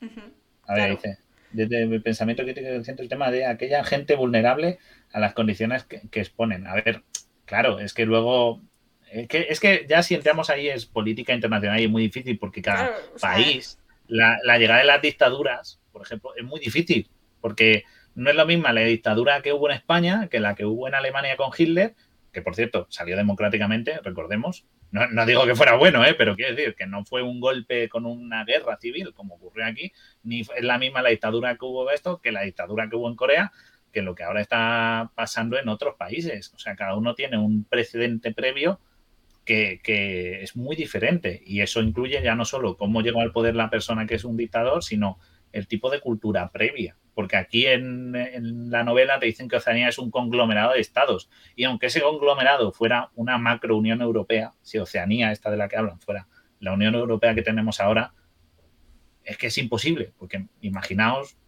a, tortas como están los países de Unión Europea, porque cada uno es un mundo.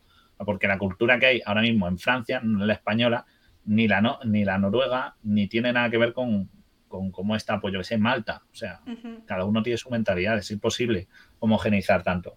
Claro, pero, Yo, yo, tengo una pregunta, yo tengo una pregunta. ¿Qué es lo que hay que decir en este directo para que se, se, se acepte? Es decir, tenemos que decir que no hay libertad, que vivimos en 1984, que estamos todos tan cohibidos como Wilson. Wilson, eh, Winston, Winston, y Julia, o, o, sea, realmente no entiendo cuál es el punto de, contar la obviedad de que hay países, muchísimos países que tienen una dictadura y que no tienen libertad.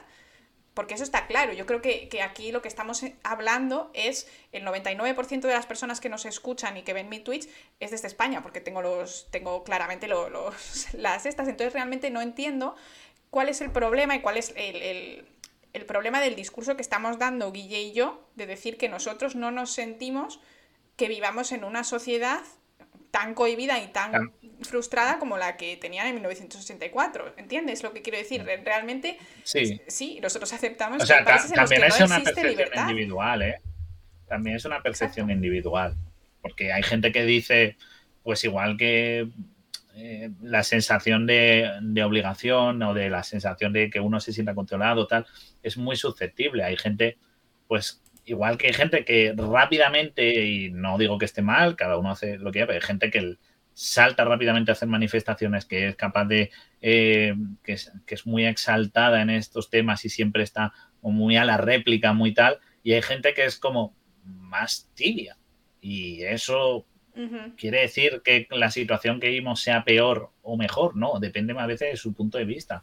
Porque a lo mejor lo que tú dices que para una persona es, pues esto es una mierda, pues vivimos una, pues así no sé, he dicho mierda, ya nos van a desmonetizar. Ah, que no cobramos, Twitch. Ajá, no Cobramos, pero poco, cobramos, pero poco, el nivel bajo. Las propinas, o sea, los, los, centimillos de Twitch que no se quiere quedar nos lo echan en el tarro. Pero, pero hay gente que es eso, que dice, Buah, pues este, o en un trabajo, por ejemplo, hay gente que está en un trabajo y dice, este trabajo, pues es una no sé qué, tal, tal, tal, tal, se queja, y hay otra persona que está en el mismo puesto, en un puesto parecido, y dicen, bueno, pero en el fondo, y dicen, ¿se equivocan? No, y sí, cada uno tiene su percepción. La percepción nuestra es que no estamos, no estamos mal controlados, por decirlo así, oprimidos. Hombre, hay cosas que, se, pueden cambiar y que se deben cambiar, ¿vale? Y que se debe luchar. Y hay cosas que a lo mejor había que quitar, porque por ejemplo, que, nos vigilen tanto por el móvil. De eh, países en dictadura, España en dictadura, eh, nazis. Claro, tenéis que jugar, tenéis que jugar en que estamos el cálculo, o sea, la, operación es que estamos en, en un sistema, sistema, de democracia o monarquía democrática o república, lo que queráis, pero en un sistema, sistema eh, no impositivo políticamente, ¿vale? Para que juguemos con las reglas de, ya vamos a fijarnos en la parte de control tecnológico de la población. ¿Ok? Porque si ya hablamos de que estamos en dictadura, pues me da igual que haya tecnología, que nos vigilen los móviles, ya estamos controlados. Porque, claro, sí. porque denuncia alguien, vienen cuatro policías chungos y de la policía Gaspacho. es que me encanta la policía Gaspacho. Y vienen y te dan de palos. Y te llevan a un sótano, te dan una paliza y, con suerte si sales Pues ya está, eso era suficiente. Eso no. les, claro, funcionaba, eh, pero eso hoy en día... Hablamos en una situación de normalidad la mayoría de Europa, pues eso no lo tenemos, pero sí es verdad que estamos en un nivel de control que antes no existía con esta tecnología y que eh, efectivamente podríamos estar siendo pronto controlados, o sea, pasa cualquier cosa, ¿no? Lo que has dicho tú, eh, una guerra que nos deja a todos totalmente trastocados, llega un loco, se mete ahí y puede utilizar esta tecnología de, de una manera muy malvada, en realidad. Tú imagínate pero, Guille, imagínate que Hitler hubiera tenido acceso a esta inteligencia artificial de cámaras, de seguir a la gente. Es que no te puedes meter en el sótano de tu vecino. había un capítulo de, la serie esta de, los chavales que tenían poderes, que era británica, que se dejaban un móvil en el pasado y Hitler lo llegaba y había nazis en el presente, porque se le caía un móvil en el despacho de Hitler. Me recuerda eso. Pero me gusta lo que me dice, eh, bueno, voy a decir que es Kinky51 o King151, que nos dice que puede sonar un discurso conformista. Sí, suena conformista. No te quito razón pero, pero más, más luchona que, yo tampoco hay, eh, o sea... Mm. O sea, bueno, primero porque Laura es mucho más revoltosa que tú. Yo soy, muy quejica, eso también es verdad. Pero sí es verdad... Pero sí que es verdad que nos podemos quejar. Hay, que hay cosas que se pueden cambiar. Si es que además yo estoy a favor... De hecho, Guille, cuando no se queja, yo le riño. Yo le riño, digo, ¿eh? pero ¿cómo puedes estar ok con esto? Estoy todo el día diciéndole eso. Pero sí es verdad que en este ámbito yo siento que Europa Mm, comparado con otros sitios, es, un sitio en el que yo me siento feliz y no me siento cohibida para nada más que por gente que hace cosas eh, que me hace daño a mí personalmente, ¿no? Pues eh, gente diciendo cosas en la calle, quizá algún mensaje de Twitter que también lo hemos comentado en plan eh, haciendo hate, todo ese tipo de cosas, pero yo en general me siento que estoy segura y que el control que se puede dar por parte de pues, cámaras y la policía y lo que sea, más que controlarme, me protege, ¿no? Porque yo formo parte de la, pues tristemente, de la mitad de la población que es una víctima, ¿no? Por parte de un porcentaje muy bajo de la población, pero es así. Entonces, eh, a mí me parece que ese control, para mí, personalmente, a mi propio beneficio, es bueno. Que me graben, que me, que me tal, exacto lo que dice eh, Chicken Life, que yo puedo viajar a Europa sin necesidad de una visa que yo me he ido a vivir a Alemania con una maleta, con una mochila y ya está, y no he necesitado hacer ningún papeleo. Es que eso es eh, bastante libertad. ¿Que se puede tener más? Claro que se puede tener más, pero yo mm, ahora mismo en mi vida no necesito eh, una libertad tan extrema como, ¿no? como poder hacer absolutamente todo en este mundo. Entonces, por mí, pues control por cámaras, sí, me parece bien. Me gusta mucho que tanto Gaptro y, y Dorta habéis hablado de Wikileaks y de que cuando miras detrás de la cortina, pues ves al, al, al, titiritero con las cuerdas, ¿no? Pero ciertamente que, por ejemplo, en Wikileaks se ha demostrado, pero es que a veces hay poderes, esto suena otra vez cuarto milenio, gorro de papel de plata, pero es verdad que hay grupos, poderes y gente con mucho dinero que lo oculta y que a veces ni aunque te quejes y tal, porque está un establishment, un sistema tan complejo montado detrás, una parafernalia que igual que la burocracia funciona bien pero lenta, desmovilizar estos lobbies que existen, vamos a llamarlos lobbies, por no decir gente en la sombra chunga con túnicas y capas negras, pues son difíciles de movilizar, de, de, sacar. Y hemos tenido muchas pruebas ahora mismo con lo del famoso Einstein y tal, y tenemos cosas que ya esto, pero también hay que pensar una cosa buena, y es que vivimos en esta época en la que todo está digitalizado. ¿Es dañino para nosotros? Sí, pero también todos tenemos información mucho más accesible y aunque está muchas veces manipulada y condicionada, tenemos a esto. lo de Epstein no nos hubiéramos enterado nadie de nada hace 40 años. ni sabríamos que se ha muerto, fíjate. Y ahora sabemos que se murió. ¿Cómo se murió? Eh, que no se murió él solo, por cierto. ¿Qué, ¿Qué, pasó? ¿Qué es lo que tal? Y todo el mundo se ha informado y la gente lo moviliza. Es decir, eh, también hay que tenéis que pensarlo así, como que hay cierto. Ahora mismo China, pues con la situación, hostia, como venga el de China y se nos suscriba, verás tú. Ay, Dios mío. Oh, Dios mío. Oh, Dios mío. eso sí que no. La CIA vale. La CIA vale. la CIA son compañeros. Además, también hemos mencionado Corea del Norte varias veces por aquí. Madre mía, no va ni mañana. Me, esta tarde un señor en la puerta me pone un saco en la cabeza y una furgoneta. Y, y pero, pero quiero decir que muchas cosas que están pasando en el mundo eh, están llegando también gracias a que ahora hay cámaras y se puede digitalizar muchas cosas. Sí que es verdad que hay cosas que dan miedo y lo piensas y dices, oh Dios mío, esta gente dirige el mundo, oh Dios, pero también hay que pensar cuánto de esa gente te afecta tan directamente y, en la situación en la que estás. Es, es, un poco, hay que mantener ese balance de salud mental.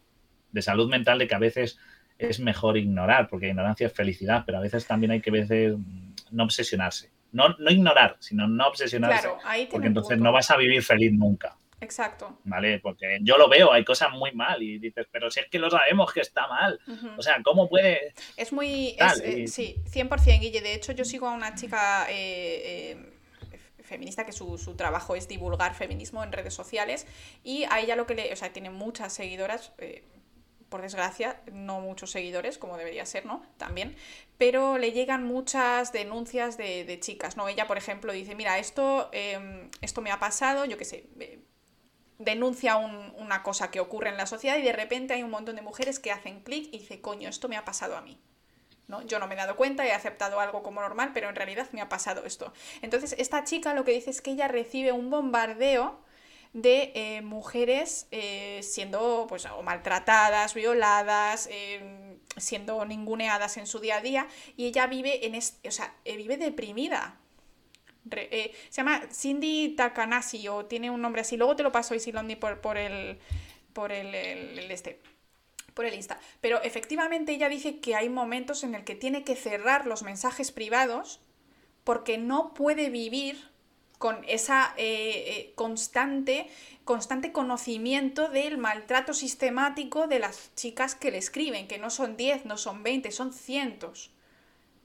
Entonces, eh, es, totalmente lo que estás diciendo. Yo he viajado bastante, lo, más brutal que he visto, yo he estado en Costa de Marfil, ¿vale? Está en Costa de Marfil, un amigo mío trabajaba allí y fuimos a Costa de Marfil y realmente yo vi muchísima miseria. Pero a nivel particular... Y todo el mundo sabe que existe. Exacto, o sea, todo el mundo conoce, incluso pues lo que decía por ahí Ruri, eh, todas las eh, dictaduras que hay en África, que en Europa y en, Norteamérica y tal, ignoramos completamente, esto es algo que todos sabemos que está ocurriendo, pero yo más allá de los primeros meses de volver de, ese viaje, que fue como en plan... Eh, ¿no? ¿Qué es esto? ¿Qué está pasando? ¿Qué puedo hacer al respecto? Puedes hacer a nivel particular un, niño, una familia, lo que sea, ¿no? Donar un dinero, pero tienes una limitación por ser una persona. No puedes estar toda tu vida constantemente pensando en eso, ¿no? Porque al final tu propia felicidad se va a ver totalmente mermada. Y es, una pena, ¿no? vas a caer en la locura. Es decir, a día de hoy ponemos a ver las noticias. O sea, gracias a Dios tenemos memes, porque ahora mismo ver las noticias de Rusia y Ucrania y ver, a, por ejemplo, al Biden hace ayer o antes de ayer decir, ¿qué tal? Tercera Guerra Mundial. Y tú, wow, wow, tranquilo, chico. Señor mayor, tómese el cinturón, le ha sentado muy mal, relájese. Y esa, esa noticia, y luego eh, cosas como crímenes de violencia de género, eh, delincuencia, muchas cosas, ver las noticias y si te empezara, nuestra mente nos protege y eso es con ignorancia. No es que no sepan lo que ocurre, es que a veces vale la pena no profundizar en ciertas cosas. Y eso pasó al contrario, pasó al contrario al principio del COVID. Al principio del COVID las noticias eran 200 muertos, 300 muertos, 400 muertos, 500 muertos, 1000 muertos. Era un diario, era un goteo de cadáveres. Los grupos de WhatsApp de mi familia eran un constante te paso la noticia, te paso la noticia, ha muerto un guardia civil de 50 años, ha muerto un chaval de 20 años, todo sacado de un contexto, todo un bombardeo de, tristeza, ¿no? De, en plan de depresión, estás en tu casa, no puedes salir, lo único que puedes hacer es ver las noticias según de qué canal son súper mm, horribles. Y en realidad, pues lo contrario lo que hace es eso, que es que mm, te merma tu capacidad de hacer cualquier otra cosa y solo estás pensando en eso y además no puedes hacer absolutamente nada. Estás encerrado en tu casa y se están apilando los cadáveres en el Palacio de Deporte de Madrid. De Madrid. Entonces hay que encontrar un punto medio entre mm, la cantidad de información necesaria y, el tiempo también que pasas pensando en un problema. Claro, y luego tu capacidad de tus recursos. a mí me hace gracia cuando dicen, pues es que el, el, emérito, no sé qué. No vamos a entrar en política, ¿eh? Tranquilos, átense, siéntense, estánsé tranquilos que os veo en el chat que os emocionáis. Pero si hablamos de algo así, dice, ojo, es que no sé qué, Vale, pero tú eres una persona normal, que te puedes exaltar más o tal. Esta es una persona que lleva años estancada en el poder y es muy complicado tu capacidad. Y, y, sí, me dices, ya, pero eso es lo que todos quieren. Hasta cierto punto sí, hasta cierto punto cuánto te afecta. Es decir, nunca, vas a, nunca va a existir la condición ideal de tu vida. Nadie va a vivir eh, eh, en un mundo ideal. No existe el mundo ideal, pero... No, existe el mundo perfecto, siempre va a tener esto. La cosa es cuántas cosas puedes mejorar, cuántas cosas de verdad puedes mejorar y cuántas cosas te amargan la vida y, esto. Entonces ahí es donde balancea. Y, eh, hemos dicho, el libro, y volvemos al libro, es una historia de amor, porque este hombre, el Winston, toda su vida es una mierda. Hablando otra vez, otra desmonetización de Twitter, de Twitch. Pero es una basura. El tío ah, mató a su madre, mató a su hermana, les quitó la comida, el tío es un apático, vive gris, es el responsable de que el mundo vaya peor porque trabaja en el Ministerio de Verdad, lo cual va corrompiendo más al mundo, o sea, trabaja en pos de empeorar la situación y sin embargo conoce a Julia y eso le hace cambiar, le hace cambiar en todo. Y pues a veces eso es más importante que intentar cambiar el mundo, joder, no, no os empeñéis en estropear, en, en, estropear, no, en hacer grandes epopeyas de cambiar la realidad. Pensar también a veces en pequeño, ayuda mucho más, créeme. Sí, sí, sí, sí. Yo creo que al final es, es, mucho mejor, pues eso, hacer pequeñas cosas. Por ejemplo, en mi caso, eh, siempre quiero tener un perro y para mí la única opción eh, fue llamar a una protectora y decir, dame un perrito mayor y problemático. Y Tyson es un perrito muy bueno, pero Tyson mordía. Nadie quería a Tyson. Porque es pequeñito, es adorable, es, mayor y entonces, pues claro, poco tiempo y además muerde, que los perros que son más mayores son mucho más difíciles. Entonces, en, ese sentido, yo querría tener un perrito súper adorable, bebé, que sea muy mullidito y chiquitico y tal, pero pues eso es así y es lo que puedo hacer. No puedo salvar a todos los perros del mundo. ¿Quiero tener otro perro? Sí. Fabio mm, fue realista y dijo, no podemos tener otro perro. no puedes adoptar otro perro, pero si por mí fuera, pues yo tendría siete perros en esta casa. Entonces, bueno, eh, es lo que hay. En, ese, en ese sentido es lo que yo puedo hacer. Y además es lo que nos dice 1984. Si capturaran a Goldstein a la cabeza de lo, del enemigo, el movimiento, saben, ellos mismos lo dicen, no desaparecería. La, ¿Por qué? Porque sigue siendo peligrosa cada persona individualmente, porque cada persona individualmente puede hacer algo. Vale, no va a echar abajo un régimen totalitario a lo V de Vendetta, a los superhéroes, no. Que por cierto es recomendable leer o V de Vendetta, que es distinto al cómic y es mejor. Pero sí que puedes hacer que cinco personas a tu alrededor piensen de manera distinta. Sí, Intenten hacer algo bueno. ¿Os acordáis la peli de cadena de favores? La peli cadena de favores. Haz tres favores a una persona y ah, cada una tenga que hacer tres favores. Eso va a mover más que intentar pensar en cosas que no puedes acceder.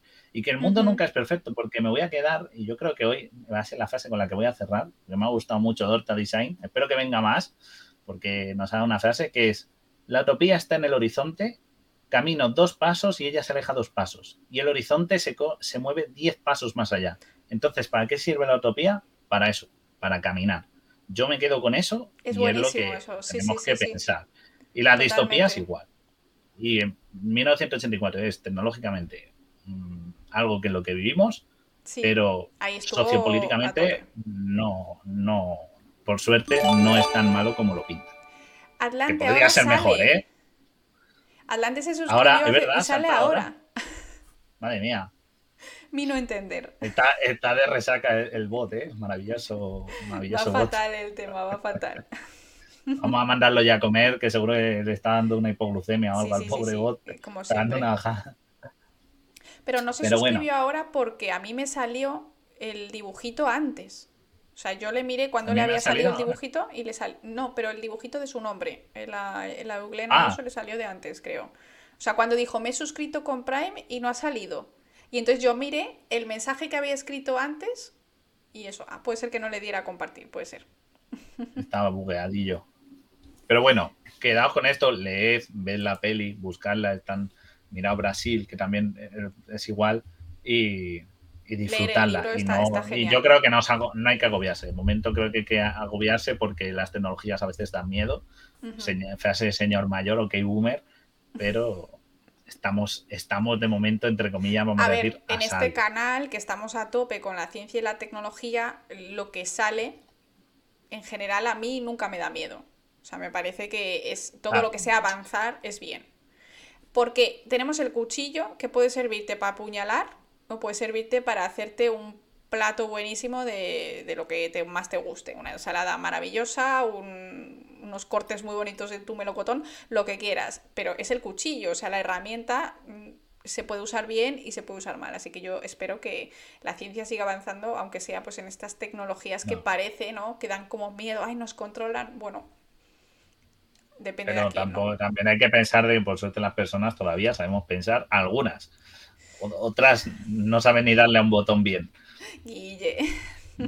Es que yo creo que. Quiera entender, entiende. Yo creo que sí le supo dar al botón. Fíjate, no sé, no sé. Ojalá, quiero pensar eso. Yo quiero pensar eso también. Quiero, quiero, quiero eso para tener es un, pequeño un rebelde dentro de ese grupo. Sí, sí, yo quiero pensarlo así, ¿eh? Quiero pensarlo. Pero sí.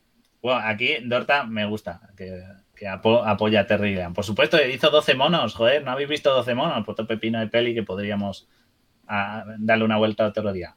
Pero bueno, de momento otro día prometemos un mundo feliz. Eh, Sí. Quizá nos sacamos el combo mundo Por feliz cierto, Fahrenheit, no, por cierto, no el próximo, pero esto no va a ser el próximo día. El próximo día tenemos un programa pensado súper guay, pero necesitamos vuestra ayuda, ¿vale?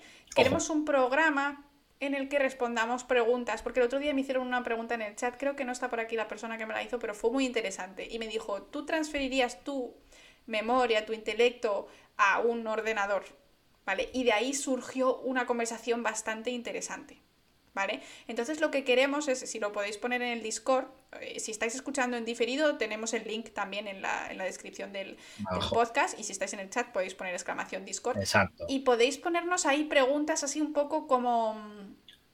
De ciencia. Eh, de, sí. de- de ciencia, No, ciencia ficción, incluso. un poco, que venga también ahí filosofía, sí, un poco así, ese tipo Vale, de en preguntas. plan, vosotros, preguntas del tipo, pues, vosotros si pudierais transmitir o mantener vuestra mente intacta en un soporte digital, no hablamos de un robot, de una máquina, de un ordenador, ¿lo haríais? O te una clonarías. ¿Te clonarías a ti mismo? Eh, si pudieras elegir los genes de tu descendencia, ¿lo elegirías? Sí, no ese por tipo de salud, sino por estética. Todas las preguntas que se os ocurran. Nosotros vamos a pensar algunas porque para eso es nuestro trabajo. Pero si se os ocurran algunas, nos las dejáis en Discord, en comentarios y tal. Y lo que haremos en el próximo pro- programa es eh, haremos encues- encuestitas, charlar, por supuesto, y haremos encuestitas en directo y según vayáis contestando, pues iremos expresando nosotros también diciendo cuál es nuestra respuesta. En plan, porque a lo mejor Laura dice que sí a clonarse, pues yo digo que no. Yo digo que sí, yo me clonaría, ¡buah! Me haría Yo creo que 20 también, ¿eh? copias. Yo creo que Para que me diera tiempo a hacer todo. Yo clonaría a mi propia secta de clones. Miles de Tysons. clones. Claro, entonces Así ese que, tipo ah, de preguntas así que, te- que tienen un poco más de trasfondo o incluso eh, teletransporte, yo qué sé, cosas, cosas así nos, nos gustan. Nos gustan. Exacto. Alguna Ciencia pregunta clásica. de eso, de ciencia, tecnología. Uh, Yo creo que todo, todo tiene cabida, ya veremos si hay demasiadas o si hay demasiado pocas, cómo las organizamos, lo que se os vaya ocurriendo. Yo creo que es bastante, bastante guay. Creo que puede ser un programa Verdad. interesante, Vamos. incluso, incluso aunque no hagamos todas las preguntas, yo creo que podría ser una serie de eh, Guille y Laura delirando a lo, no sé, a- en plan cosas raras. Dice por aquí que si clonas tendrías un bebé.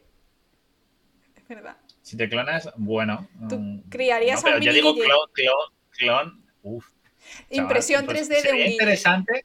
Sería interesante porque la pregunta es si lo criara yo saldría igual. Bueno, que esto yo, para el próximo día, distinto. venga ya. Eso para el próximo día. Así que id pensando, rumiaos la cabeza y nos lo ponéis en el chat, en Discord o donde sea y lo vamos tomando en cuenta. Aunque nosotros, esta me la apunto. A ver si sa- saldría igual que yo. Esta me ha gustado. Me me ocurrió ahora. Así que apuntaremos unas cuantas, haremos encuestitas en el día, o sea, en, en el directo, e iremos respondiendo nosotros también, ¿ale? Sí, sí, sí. Así que Así nada que más nada, por hoy, ¿no? Guille, yo creo que nos recuerdas quiénes somos, Pues ¿no? estado muy activos. Sí, sí, somos el camarote de Darwin, vuestra emisora clandestina. Hemos estado aquí en Twitch, aunque también nos puedes encontrar en iVoox, Spotify, eh, Instagram, en Twitter, en todas partes, porque aparece en YouTube, estamos en todas partes.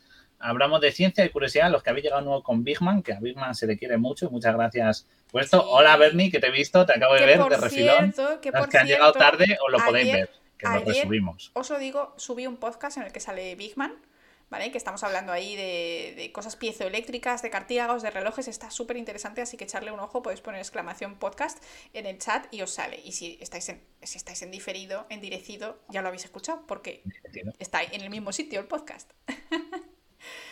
Ahí así está, que nada, polizones. Nos vamos Así que a nos ir- vemos. Muchas gracias a todos. Da gusto que estéis aquí, que toquemos un tema tan espinoso y, haya- y os hayáis portado medianamente bien y no haya tenido que sacar el hacha. Así que muy bien. que Os habéis no, portado muy bien, muy niños. bien. Ahora os doy una chuche.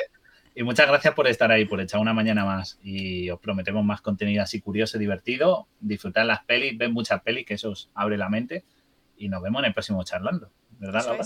Sí, eso es. Nos vamos con Fernando, que él eh, es brasileño. Adiós Ataulfo, el gran hermano. El gran mapache vigila.